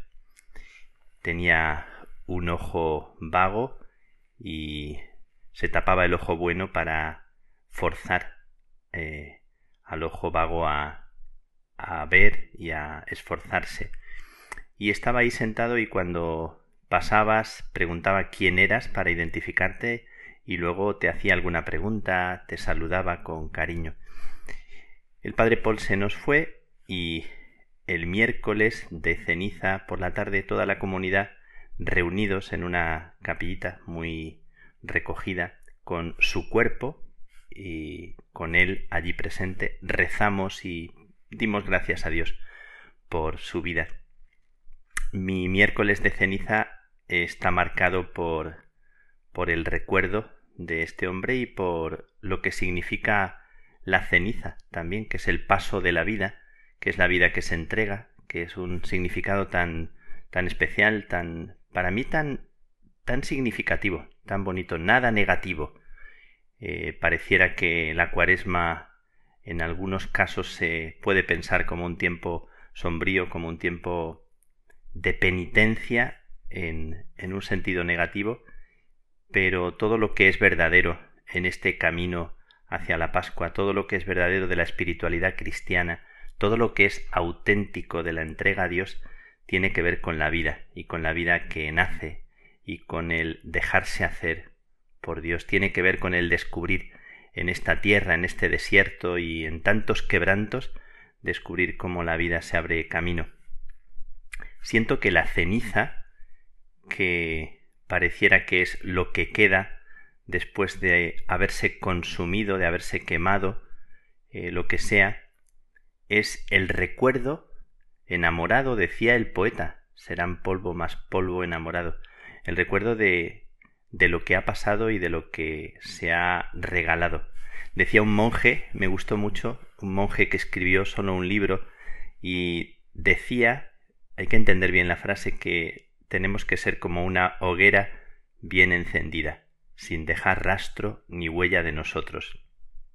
Parece una expresión como, como negativa, parece como que fuera una especie de autoeliminación o desaparición y sin embargo tiene que ver con lo mejor de nosotros, con que lo mejor de nuestras obras, de nuestros actos, es una vida que se entrega. Y tal vez todo el camino de la cuaresma es este ejercicio, este aprendizaje para hacer cualquier cosa, por pequeña que sea, con la generosidad de quien no espera nada y descubre que la, la principal alegría y la principal recompensa consiste en hacer eso justamente, en darse por nada, como decía Gandhi, desprenderse del fruto de las propias obras, o como decía Juan de la Cruz, hay que amar de tal manera que no quiera uno que nadie lo sepa, sino sólo por puro y limpio amor. Y también decía la Madre Teresa de Calcuta que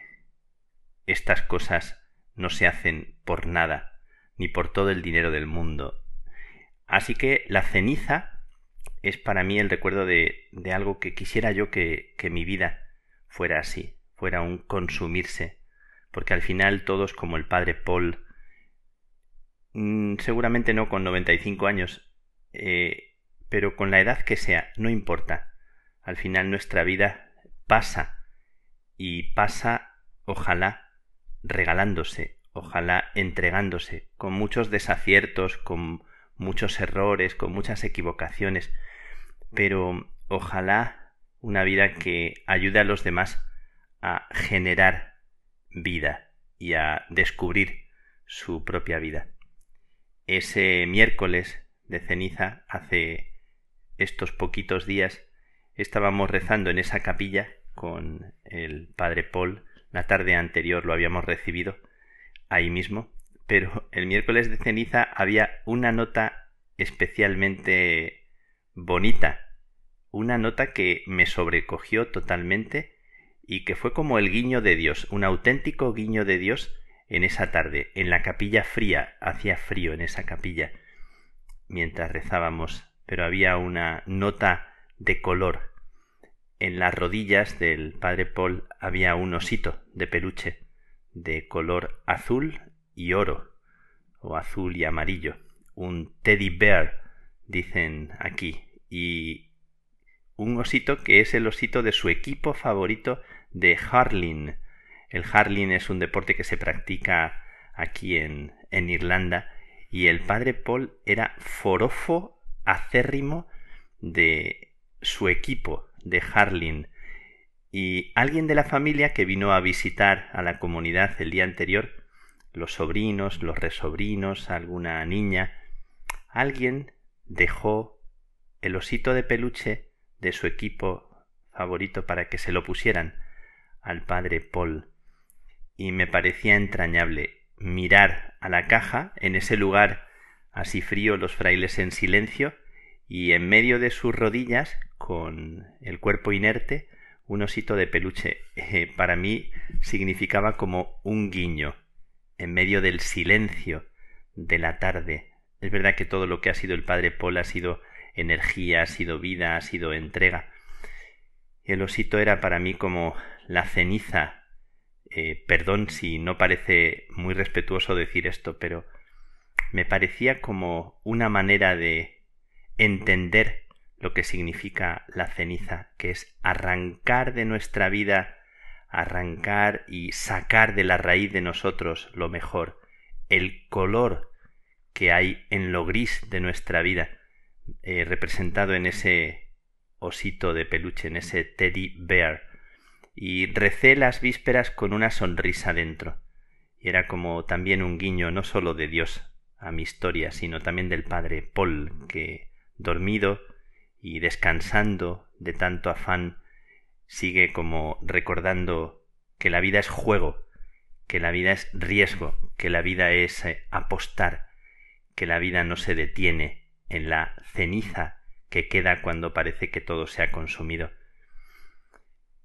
Este símbolo se ha convertido para mí como en el inicio de la cuaresma, una ceniza muy particular, pero también se me han quedado otros dos símbolos muy marcados a fuego dentro.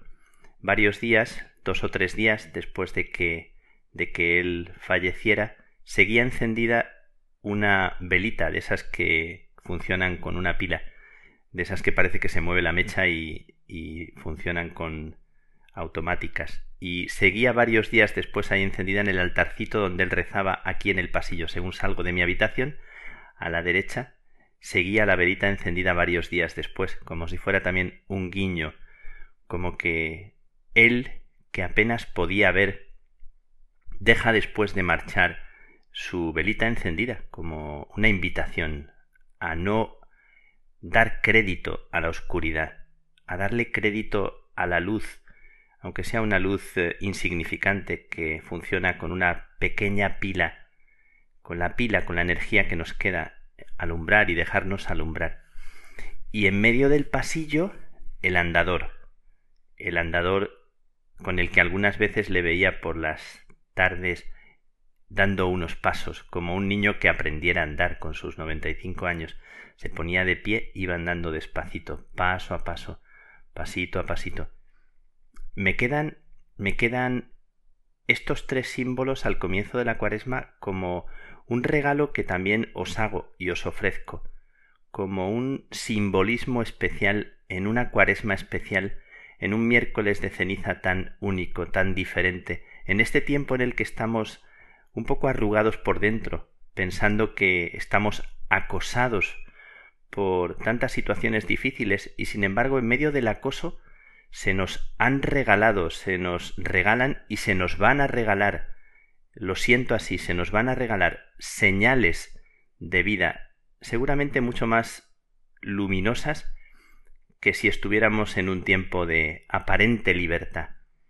Así que un andador, que es una invitación a caminar, tiempo de peregrinación, tiempo de desierto, para ponernos en camino y para aprender a andar de nuevo. Te invito a que recojas el andador del Padre Paul y aunque te cueste la vida, porque estés en silla de ruedas, porque la vida a veces te derriba y hay que ponerse una y otra vez en pie, eh, hay que acoger aquella palabra, talita cum, levántate, o esa velita que parpadea alumbrada por esa pila pequeñita y que sigue ahí, una vela que ilumina y que recuerda a un hombre que apenas veía y veía por dentro y seguía repasando en su corazón la vida y todo lo que se le había regalado, una invitación en medio de la oscuridad.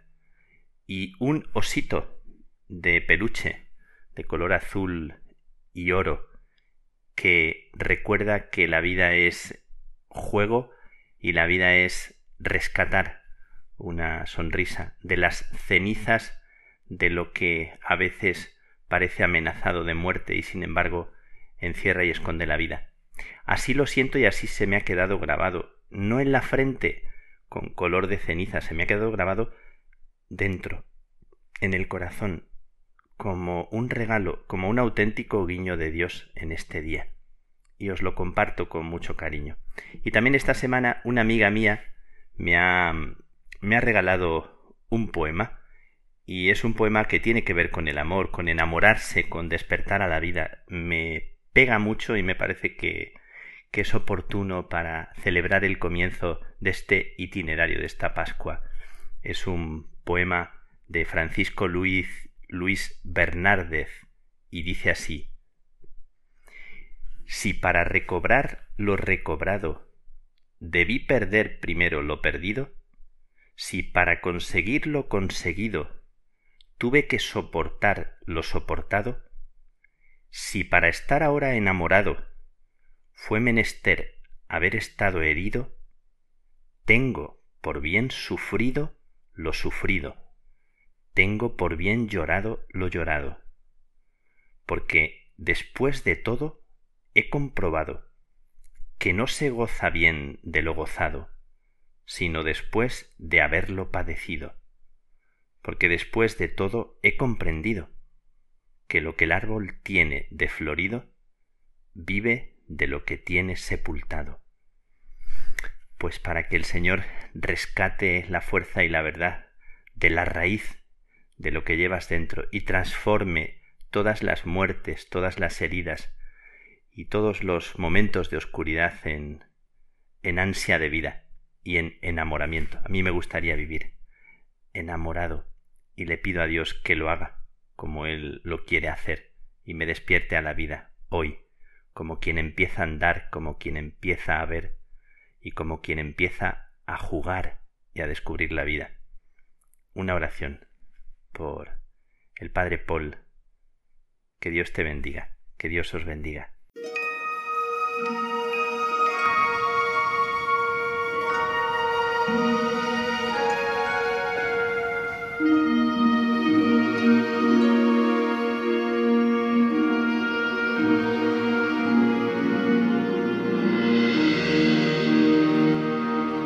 El padre Miguel Márquez en Dios nos hace guiños.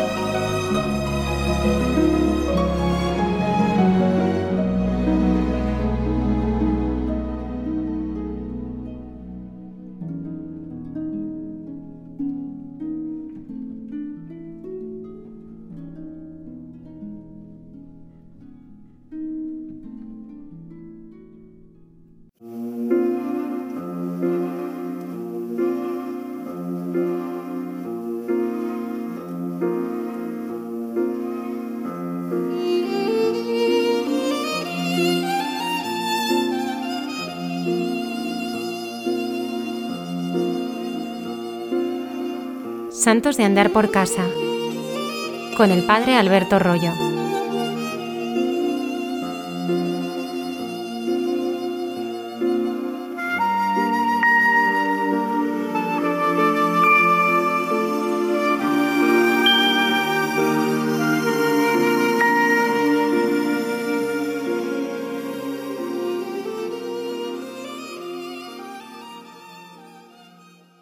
Saludo a todos los oyentes de Radio María.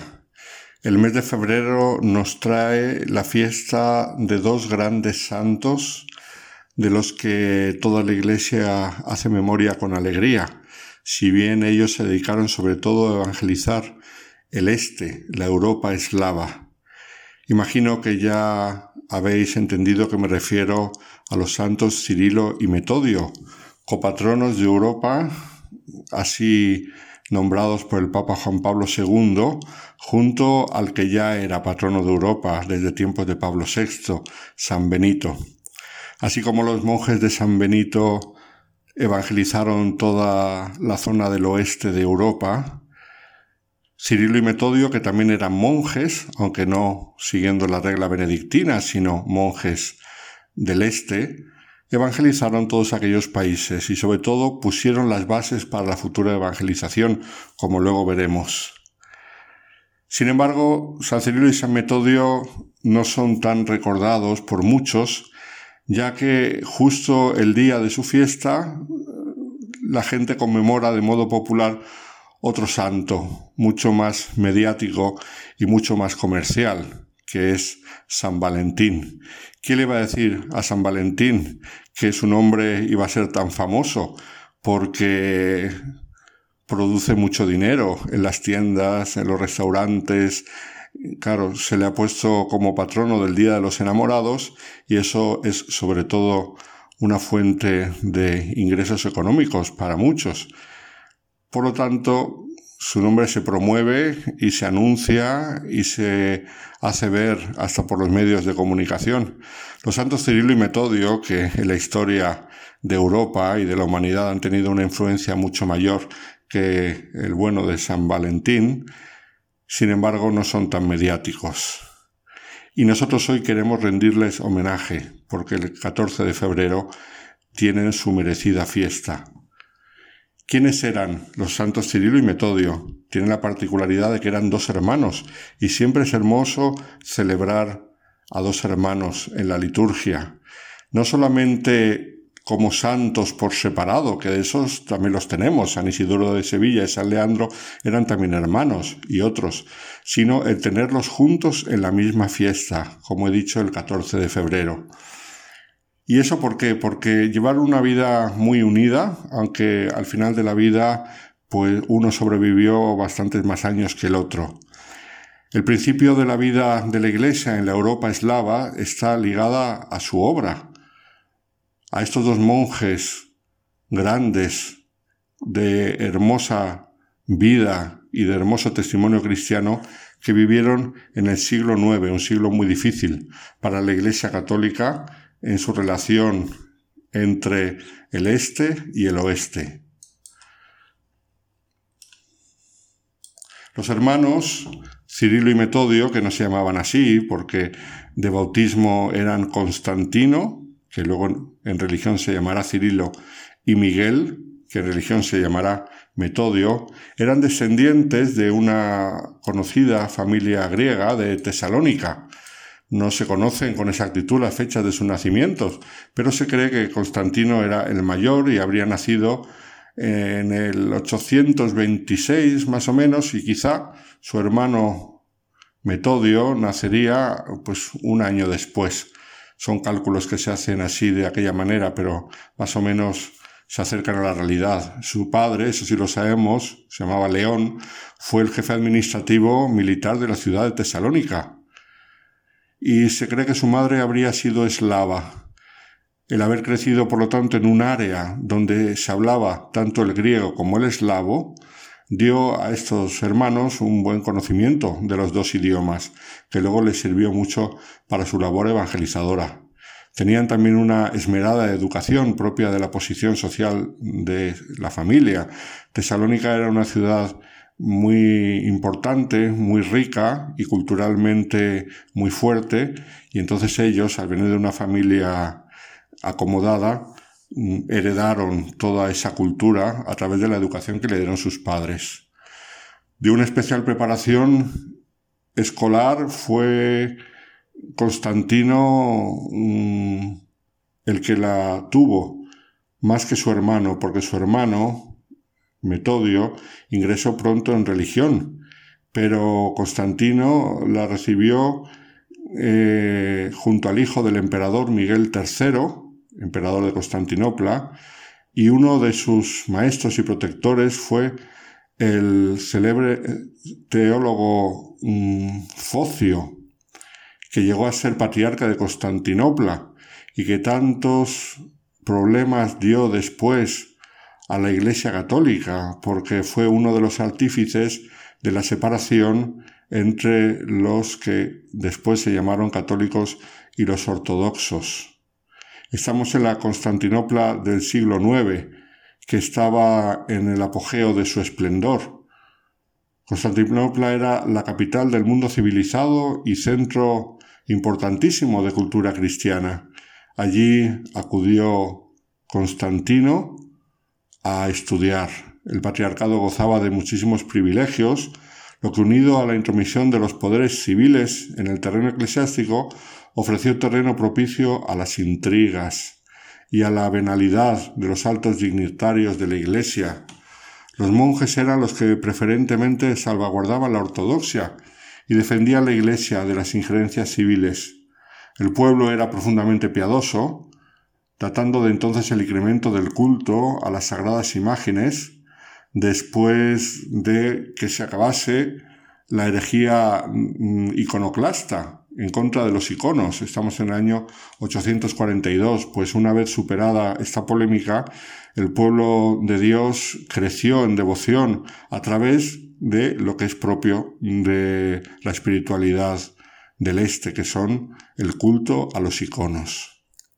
Constantino, después de finalizar sus estudios, podía tener en el mundo brillantes éxitos, pero su corazón iba buscando otra cosa. No le gustaba nada la vida oficial. Tenía una pésima relación con Focio, que entonces era el teólogo de moda en la corte y que, como hemos dicho, llegó a ser el patriarca, causando grandes problemas para todo el orbe cristiano. Y Constantino decidió retirarse a un monasterio pero ante la petición de la emperatriz Teodora, demoró su retiro porque la emperatriz le había cogido mucho aprecio, no olvidemos que fue compañero de estudio de su hijo. El año 847 recibió la ordenación sacerdotal y fue nombrado bibliotecario patriarcal, archivero curial y secretario del Consejo Eclesiástico. Pero él, su corazón no estaba feliz y ante las injusticias que a diario tenía que ver en el desempeño de su cargo, decidió irse de la ciudad sin avisar a las autoridades. La emperatriz Teodora se enfadó mucho y le obligó a regresar a Constantinopla, en el momento justo en que su maestro Focio era elevado a la dignidad de patriarca, y aceptó sustituirle en la cátedra de filosofía, en la que destacó porque, por lo que fue conocido con el nombre de el filósofo. San Cirilo tiene como sobrenombre el filósofo porque dio clases antes de ser monje. En el año, eh, en el año 851 fue escogido para acompañar en calidad de intérprete y consejero a una delegación imperial a la corte del califa de Bagdad. Entonces había buenas relaciones con los musulmanes del califato de Bagdad a su vuelta, sin embargo, ya no podía más. Su corazón no aguantaba la corte con sus intrigas y con sus lujos y decidió dejar definitivamente la corte e ingresar en la vida monástica, probablemente influenciado por el ejemplo de su hermano que ya era monje y que era feliz en la vida monástica. Metodio había ingresado al servicio militar después de finalizar su educación y fue gobernante de una región eslava, pero en el año 853 tras los desengaños experimentados en su gobierno, había decidido dejar la vida mundana y tomó los hábitos en el monasterio que se encuentra en el monte Olimpo. Por fin los dos hermanos, unidos no solamente en la vocación monástica, sino en el mismo monasterio, se dedicaron a la oración y al ayuno, según el estilo de los monjes de la cristiandad oriental, que es muy diferente del estilo que difundió en Occidente San Benito. Basta hoy en día visitar los países de tradición ortodoxa y comprobar lo diferentes que son aquellos monasterios a los que tenemos en Europa occidental. Mientras los hermanos aprendían la vida del claustro, en toda Europa los ánimos estaban exacerbados. Por un lado, los sarracenos, que habían llegado a Roma en el año 843 y habían saqueado la tumba de San Pedro. Por otro lado, en Constantinopla eh, estaba todo el problema de Focio, cuyo nombramiento patriarcal no había sido aprobado por el Papa, y entonces era ya el origen del cisma que promovió también la ambición del mismo Focio. En el Monte Olimpio vivían Cirilo y Metodio, la vida retirada monástica, hasta que la providencia les llamó a la evangelización de los pueblos eslavos. La ocasión histórica fue que en el año 858 los cázaros, que eran un pueblo del Cáucaso que habitaba al sudeste de la Rusia actual, pidieron predicadores de la fe al emperador Miguel, Miguel III, que ya conocemos, cuyo hijo había estudiado con Cirilo y por lo tanto era muy conocido suyo. A solicitud del patriarca Focio, que también conocía bien a Cirilo, los hermanos se dirigieron en el año 861 al país de los Cázaros, muy cerca del Cáucaso, donde fueron recibidos con todos los honores y vivieron aproximadamente dos años un suceso de gran importancia histórica llenó de alegría el corazón de los hermanos. El hallazgo del cuerpo de San Clemente Romano en unas ruinas de una islita que está enfrente de la ciudad de Kherson. Los sagrados restos fueron llevados primeramente a la catedral, donde quedaron una parte de ellos, y la otra la conservó Cirilo, llevándola después contigo a Constantinopla y más tarde a Roma. Dios bendijo extraordinariamente esta misión de los hermanos. De vuelta a Constantinopla, el emperador y el patriarca los recibieron con el honor que correspondía al éxito de su misión. Los dos hermanos volvieron a retirarse al monasterio del Monte Olimpo, pero su retiro duró poco, porque en el año 862 llegaron a Constantinopla legados del príncipe Rotislav el Grande, regente de Moravia, que pidieron que eh, su pueblo profesaba la fe cristiana, pero no tenían educadores que pudieran explicarles la fe en su idioma natal, y pidieron esos educadores. El emperador y el patriarca se alegraron de esta petición y convocaron a Cirilo y a Metodio, y les propusieron ir con los moravos, por lo que en el año 863 los hermanos fueron a Moravia con varios discípulos suyos, monjes del mismo monasterio.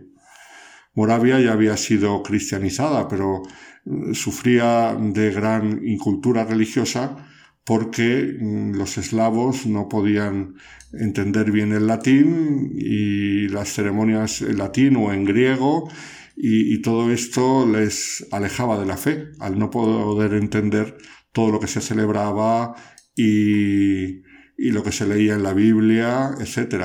Entonces Cirilo tuvo la idea de traducir al idioma eslavo la Biblia y los libros referentes a las ceremonias religiosas, ya que, según sus propias palabras, predicar solo oralmente es lo mismo que escribir sobre la arena. Hacía falta escritos en la lengua eslava. Pero antes de traducir eh, la Biblia había que crear un alfabeto eslavo con caracteres eslavos, cosa que hizo con gran diligencia. En cuanto el alfabeto estuvo preparado, Cirilo tradujo al idioma eslavo selecciones del Evangelio y de los Hechos de los Apóstoles. Cirilo creó el alfabeto eslavo, por eso se llama el alfabeto cirílico en su nombre, que es totalmente diferente del alfabeto latino que nosotros tenemos. Pues durante varios años se dedicó Cirilo a la traducción al idioma eslavo, después los diferentes oficios litúrgicos, el resto de la Sagrada Biblia, con gran éxito pastoral.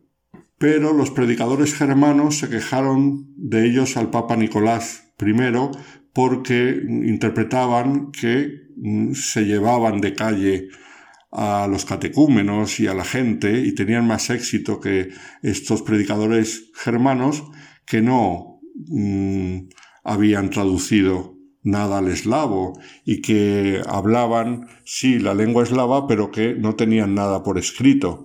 Y sin embargo el método de Cirilo y Metodio tuvo muchísimo más éxito. Entonces el Papa Nicolás I les convocó a Roma, a los hermanos, pero cuando llegaron a Roma el Papa había ya fallecido. Eh, y tuvieron que ser recibidos por su sucesor, el Papa Adriano II, que le recibió con todos los honores, pues había corrido la voz que traían las reliquias del que fue el Papa Clemente.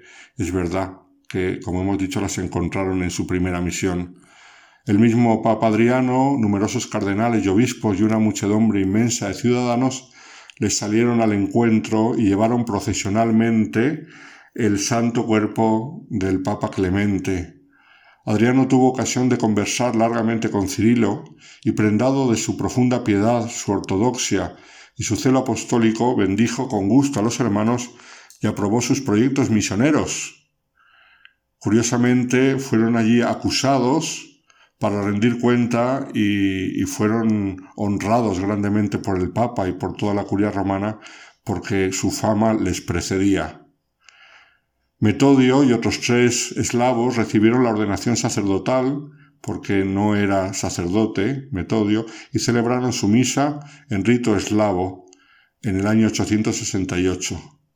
Sin embargo, al poco tiempo de su llegada a Roma, Cirilo cayó gravemente enfermo y encomendó la continuación de la gran obra a su hermano, falleciendo en paz el 14 de febrero del año 869. Por eso la fiesta de los dos hermanos se celebra el 14 de febrero. Los funerales fueron presididos por el mismo Papa, quien mandó que su cuerpo recibiera sepultura en la Basílica de San Clemente, junto a las reliquias que él mismo había traído del este. Allí reposa, pero no solamente Cirilo, sino también reposa el cuerpo en la Basílica de San Clemente de su hermano Metodio, que morirá curiosamente años después también en Roma. Constituyen Cirilo y Metodio un ejemplo clásico de lo que hoy se indica como el término inculturación. Cada pueblo debe hacer que penetre en la propia cultura el mensaje revelado y expresar la verdad salvífica con su propio lenguaje. Ellos tuvieron la prudencia, guiada por el Espíritu Santo, y la valentía de innovar en la evangelización, no como hacían los predicadores germanos, normalmente monjes benedictinos, con todo su gran celo y todo su gran interés, pero de un modo que no llegaba al pueblo porque la predicación quedaba en el aire, todo oral. Sin embargo, con el alfabeto cirílico y con la traducción de los textos sagrados y textos litúrgicos, consiguieron dar un salto grandísimo en la evangelización del Este. Por eso a ellos se les debe en grandísima parte que el Este europeo sea cristiano. Fue golpeado mucho por las invasiones islámicas, pero todavía se mantiene fuerte en la fe cristiana gracias a estos dos hermanos.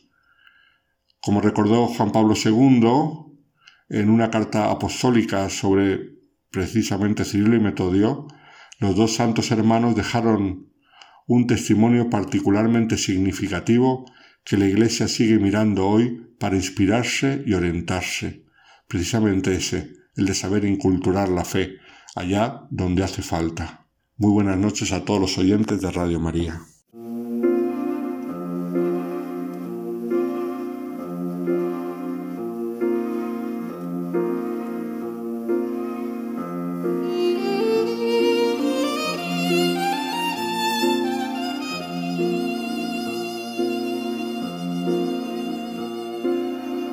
Santos de Andar por Casa, con el Padre Alberto Rollo.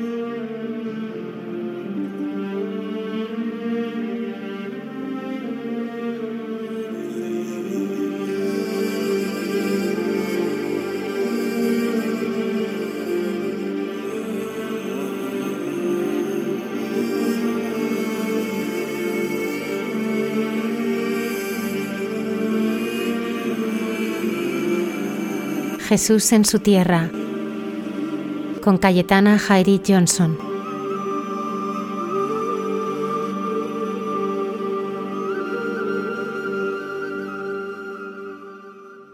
Buenas noches de paz y bien, queridos amigos de esta sección llamada Jesús en su tierra de Radio María.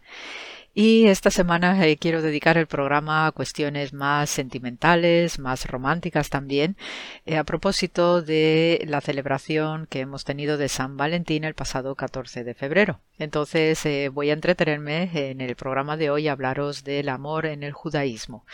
desde el punto de vista judío, el amor ya tiene una relevancia de máximo nivel desde los orígenes incluso de la creación. De hecho, la palabra hebrea para amor es ahava y siguiendo la línea de comentario exegético de la quematría, eh, de ir eh, destripando el significado profundo de las palabras a partir de eh, un número y una letra, pues se descubre que la palabra ahava equivale al número 13. Y sabemos, y también a través de la exégesis rabínica en el pueblo de Israel, que la mujer fue creada, fue hecha a partir de la decimotercera costilla del varón. Eh, sabemos que también desde el punto de vista eh, de anatomía, la, la caja torácica está protegiendo órganos eh, principales como el corazón, el hígado, el, estómago, a través de o con este eh, refuerzo de las costillas, ¿no? que cierra estos órganos sensibles.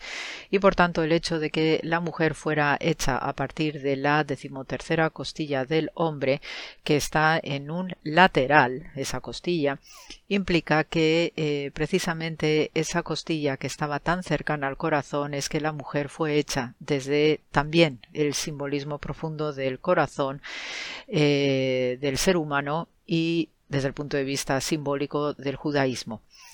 Eh, es hecha la mujer desde un lateral, es decir, que no está ni por encima ni por debajo del hombre, lo mismo que el hombre no está por encima ni por debajo de la mujer, simplemente son dos, son pareja, y eso también es algo fundamental en la creación de Dios. Dios crea a todos eh, los seres vivientes en parejas, con el principio masculino y el femenino.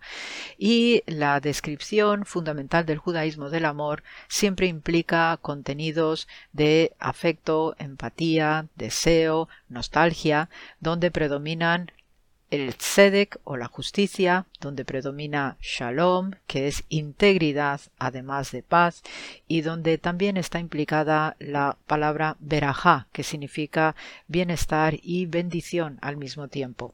Esos son los conceptos y los tres, tres palabras principales que identifican el amor en el judaísmo y además compromete desde un punto de vista incluso social.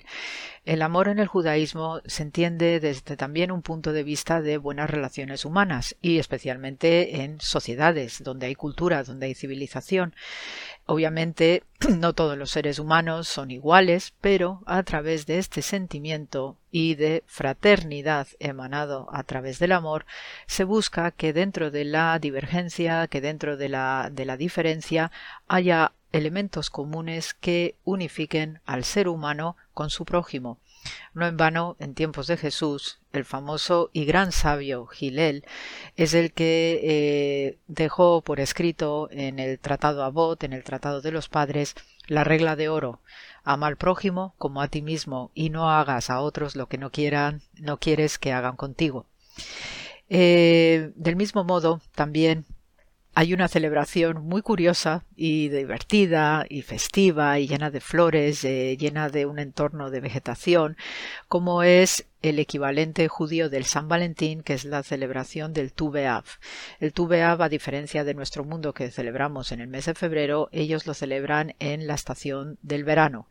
Normalmente suele caer en una luna llena que eh, acontece entre finales de julio eh, y el mes de agosto, porque el calendario litúrgico judío es lunar y la luna llena siempre también está asociada a cuestiones románticas, ¿eh? y eso también pues forma parte de nuestro entorno cultural, ¿eh? todos estos suspiros y estos estados a veces de melancolía que se producen cuando hay lunas llenas.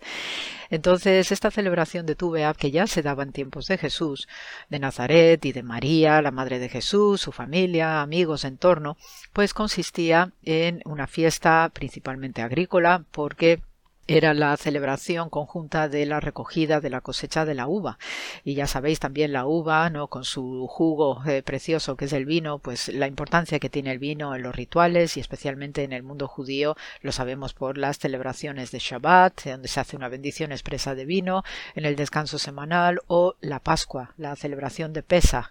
Y que no decir en nuestro entorno también sacerdotal la importancia del vino de la misa, aparte de otros aspectos ya más, eh, digamos, profanos de nuestro consumo del vino, que siempre también desde las culturas de la antigüedad, igual que la cerveza, alegra el corazón del ser humano. Entonces, esta celebración de la cosecha del vino en pleno mes de agosto invitaba también a ya un anticipo de eh, recolección y de recogimiento que ya se va dando en estas, eh, esta etapa final del verano, donde además se va cerrando otra, otro tipo de cosechas, ¿no? de tipo cerealístico.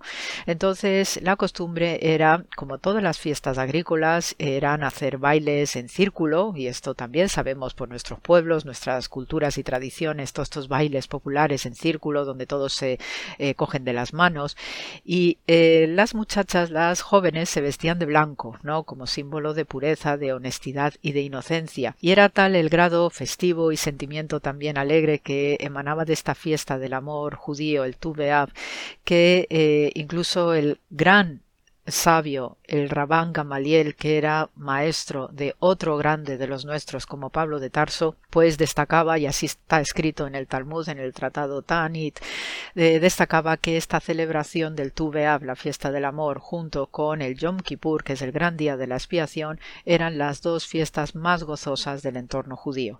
Precisamente, pues se hacían cantos, se hacían estos bailes en, en círculo, en coro, o corro, perdón, y las mujeres no solían decir en voz alta, ¿no? A los hombres, especialmente dirigiéndose a los hombres, dice Hombres, varones, eh, buscad y elegid bien a vuestra futura esposa, porque precisamente con estas celebraciones agrícolas, y eso también es común a otras culturas, se eh, propiciaban encuentros sentimentales, ¿no? Por el cual, pues entonces ya salían de allí parejas para después casarse. Todas estas celebraciones de campo, de pastores, de gente de labranza, tienen diversas funciones sociales igualmente porque también con un espíritu festivo, pues así se elevan los corazones y se propician estos sentimientos nobles de pureza que desde el punto de vista simbólico judío también es la unión de su pueblo con Dios, puesto que Dios es el primero que por amor realiza la creación, ese amor compartido de los seres humanos que desde abajo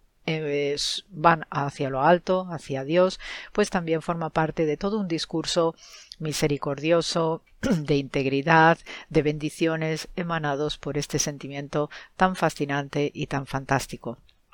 Eh, esta celebración, ya os digo, del Tuvea, pues tiene muchas connotaciones eh, desde el punto de vista simbólico, porque también pues eh, representan otros aspectos de lo que es el, pueblo de Israel, sobre todo en la salida de Egipto con el relato del Éxodo, donde también pues algunos comentaristas rabínicos indican esta incidencia de la salida hecha desde el amor de Dios de estos israelitas que vivían en, Egipto, también algunos de estos rabinos pues comentan que esa salida se produjo en esta fecha del amor llamada Tu y por tanto la dirección hacia la tierra prometida también va a ser hecha con el máximo amor. Eh, otra de las curiosidades de esta fecha y que eh, y de formas eh, como se celebraba la fiesta del amor en el siglo I en tiempos de Jesús y, con toda seguridad os puedo decir que Jesús conocía muy bien esta, esta celebración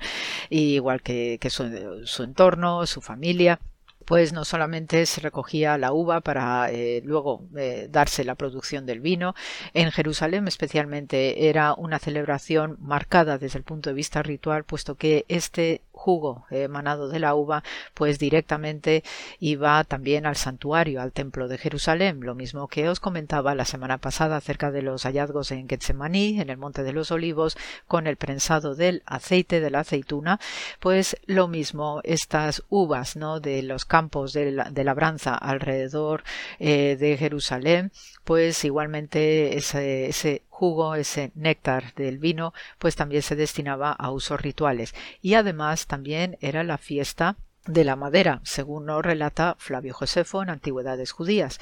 Entonces, la fiesta de la madera, pues consistía en también, ¿no? Una vez que se producía esta cosecha de las uvas, pues obviamente hay que podar, ¿no? Las viñas y entonces se iba recolectando todas las maderas que sobrantes, ¿no? De esta, de esta poda para también hacer que esos, esos, esas plantas pues se fueran poniendo fuertes para la siguiente, ¿no? El siguiente brote de, de uvas pues la madera sobrante también igualmente se llevaba de manera especial al santuario de Jerusalén y eso está muy bien descrito no solamente por Flavio Josefo, el historiador Flavio Josefo, sino también por el relato del Talmud. Entonces, con este espíritu alto, no en estas fechas y donde hay muchísimo amor, que no solamente es una cuestión de celebración de un día, sino que también es el recuerdo para que todos los días podamos amarnos en shalom, en paz, eh, im con bendición, y también para podernos sentir uno con Dios al mismo tiempo, eh, con Sedec y misericordia. Por tanto, os voy a leer y a propósito de que he mencionado al discípulo de Rabán Gamaliel, como es Pablo de Tarso, eh, no me voy a quedar con las ganas de leeros precisamente sobre la preeminencia del amor en 1 Corintios 13 que es un verso y un texto maravilloso y precioso que comparto con vosotros con todo sentimiento, también deseándoos mucho amor hoy y para siempre. El texto nos dice si yo hablase lenguas humanas y angélicas y no tengo amor, vengo a ser como metal que resuena o címbalo que retiñe. Y si tuviese profecía y entendiese todos los misterios y toda ciencia, y si tuviese toda la fe, de tal manera que trasladase los montes y no tengo amor, nada soy. Y si repartiese todos mis bienes para dar de comer a los pobres, y si entregase mi cuerpo para ser quemado y no tengo amor, de nada me sirve. El amor es sufrido, es benigno, el amor no tiene envidia, el amor no es jactancioso, no se envanece, no hace nada indebido, no busca lo suyo, no se irrita, no guarda rencor, no se goza de la injusticia, mas se goza de la verdad. Todo lo sufre, todo lo cree, todo lo espera, todo lo soporta. El amor nunca deja de ser, pero las profecías se acabarán y cesarán las lenguas y la ciencia acabará, porque en parte conocemos y en parte profetizamos. Mas cuando venga lo perfecto, entonces lo que es en parte se acabará. Cuando yo era niño, hablaba como niño, pensaba como niño, juzgaba como niño. Mas cuando ya fui hombre, dejé lo que era de niño. Ahora vemos por espejo oscuramente, mas entonces veremos cara a cara. Ahora conozco en parte, pero entonces conoceré como fui conocido. Y ahora permanecen la fe, la esperanza, el amor. Estos tres, pero el mayor de ellos es el amor con estos versos tan preciosos, os mando un saludo muy cordial de paz y bien y hasta la semana que viene. Gracias por la escucha.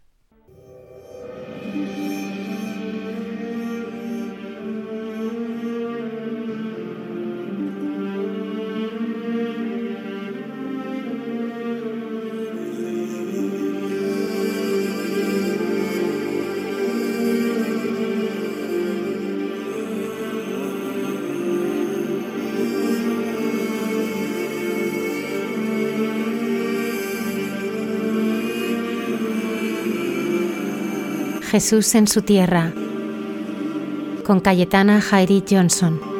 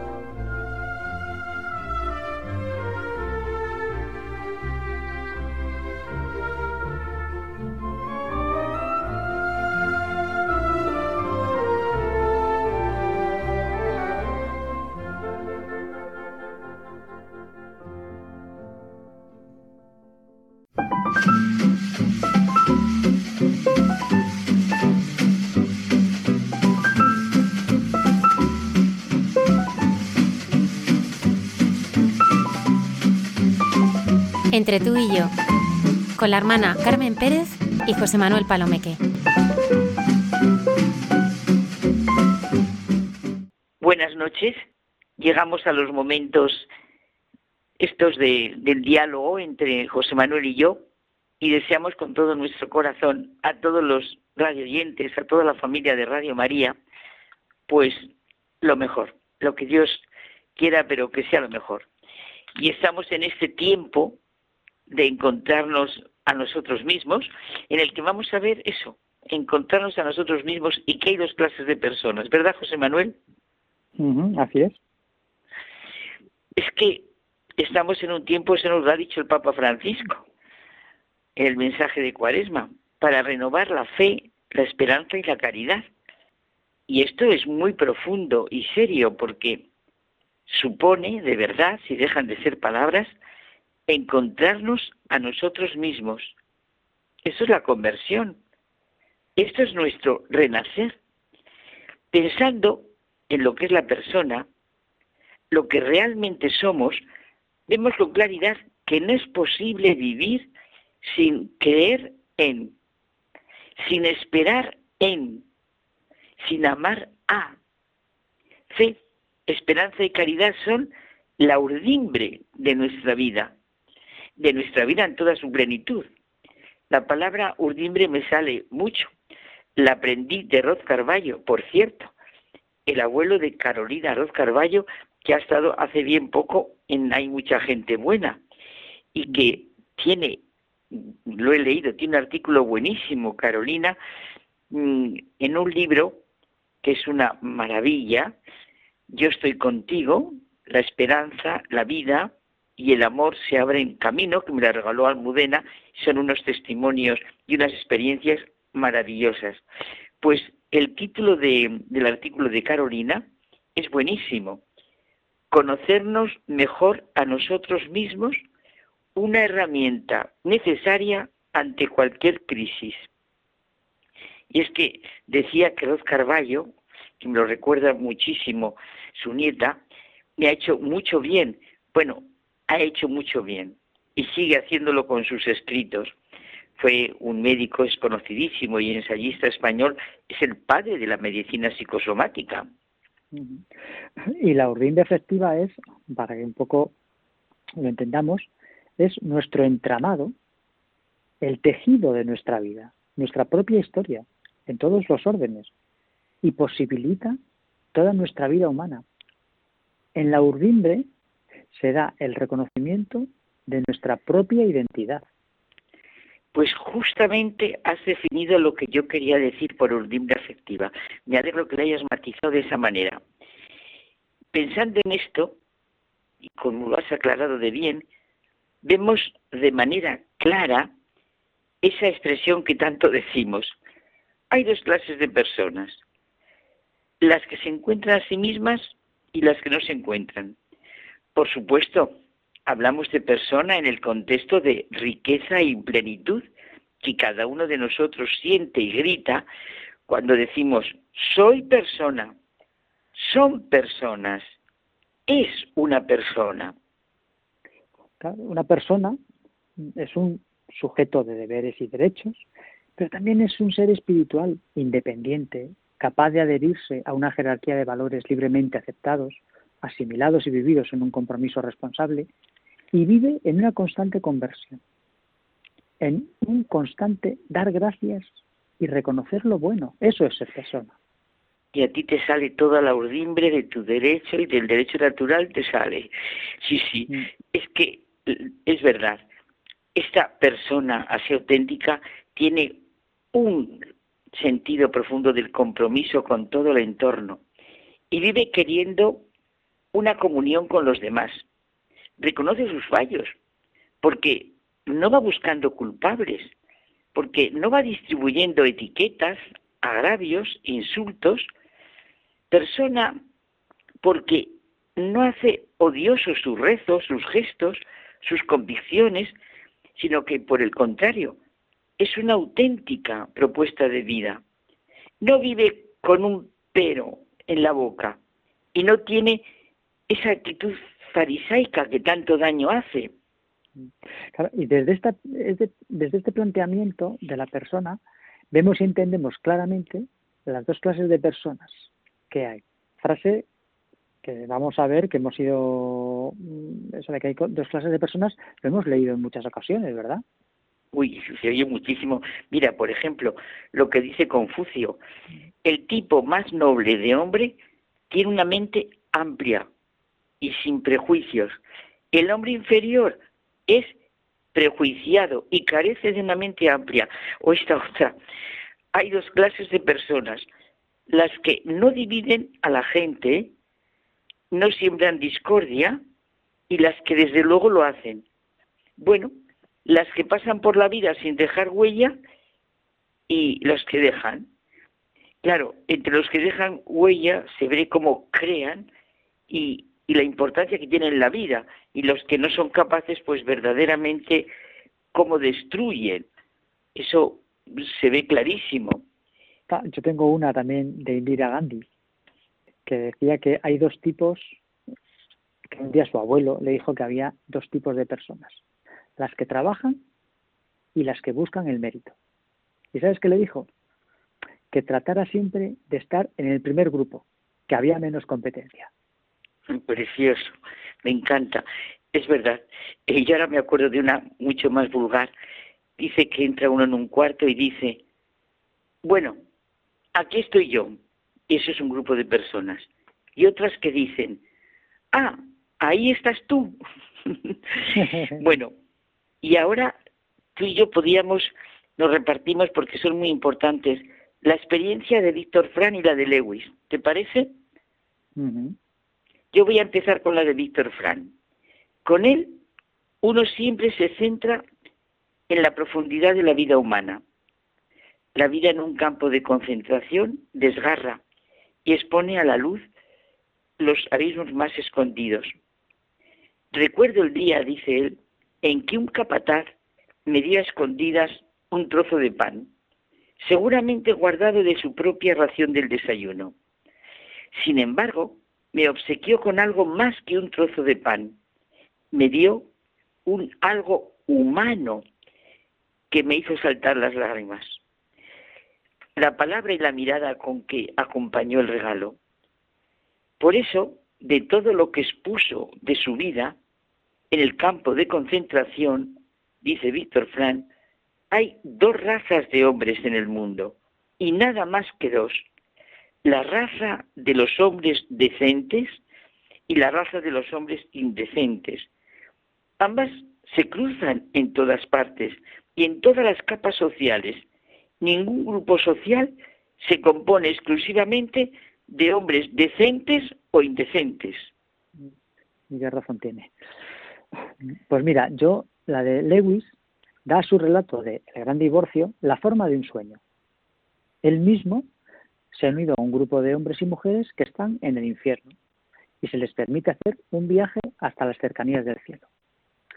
Algunos de los bienaventurados ¿eh? que están en el cielo, que han conocido en la tierra, salen a su encuentro y salen para urgir a los condenados a que se queden.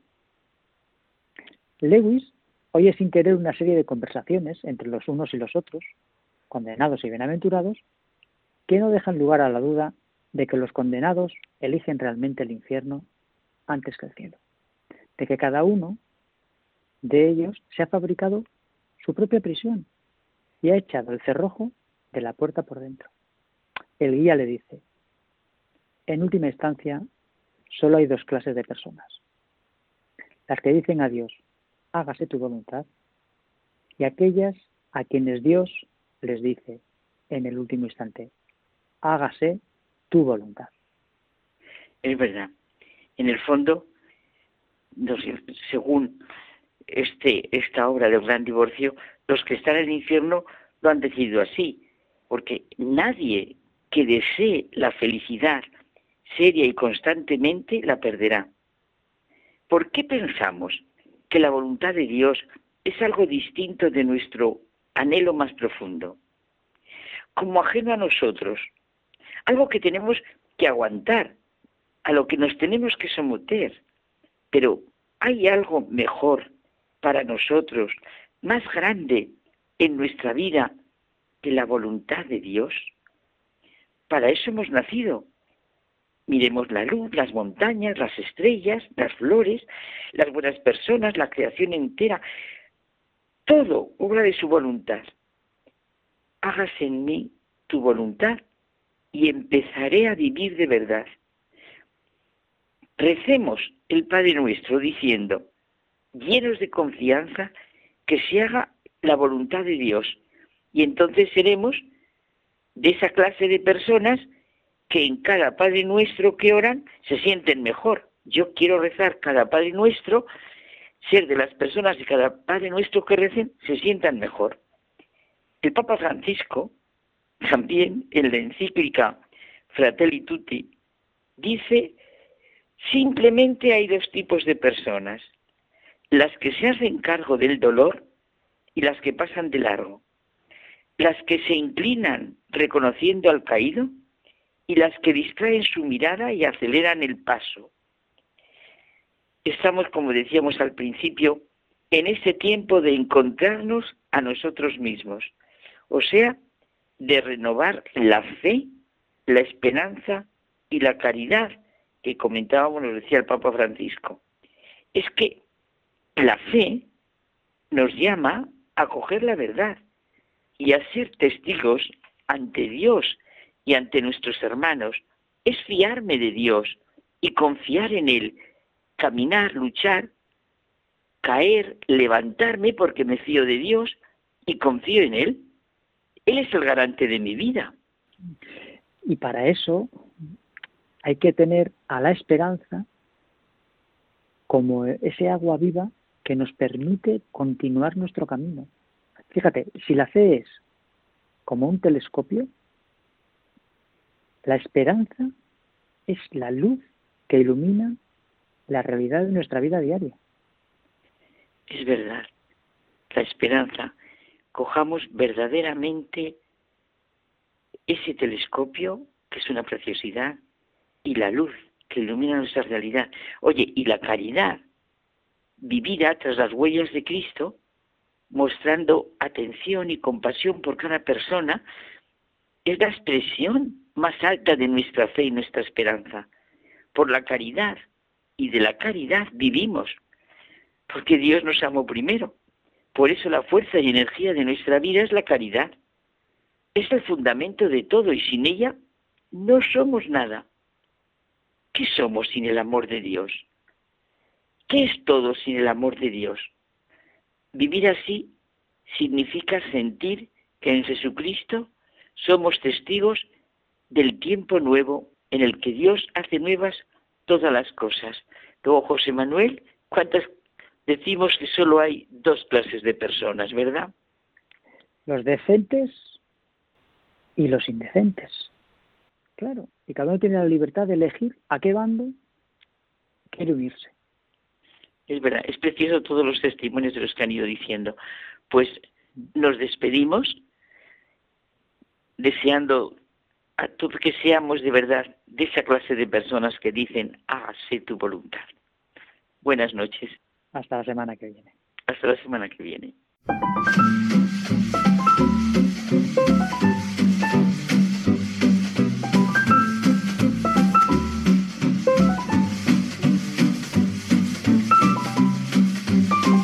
Entre tú y yo, con la hermana Carmen Pérez y José Manuel Palomeque.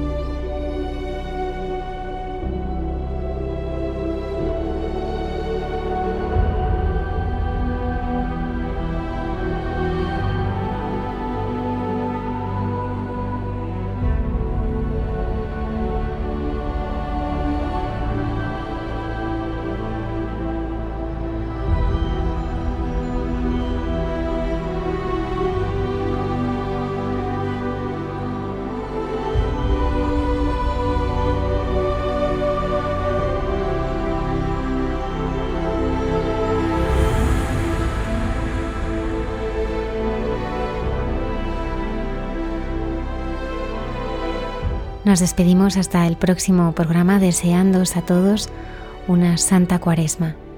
Muchas gracias por acompañarnos.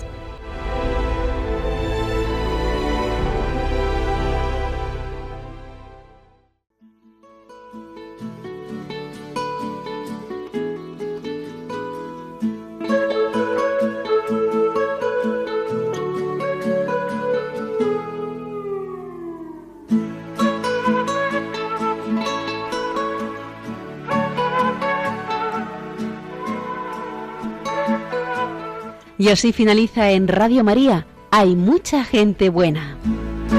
Un programa dirigido por Almudena Delgado.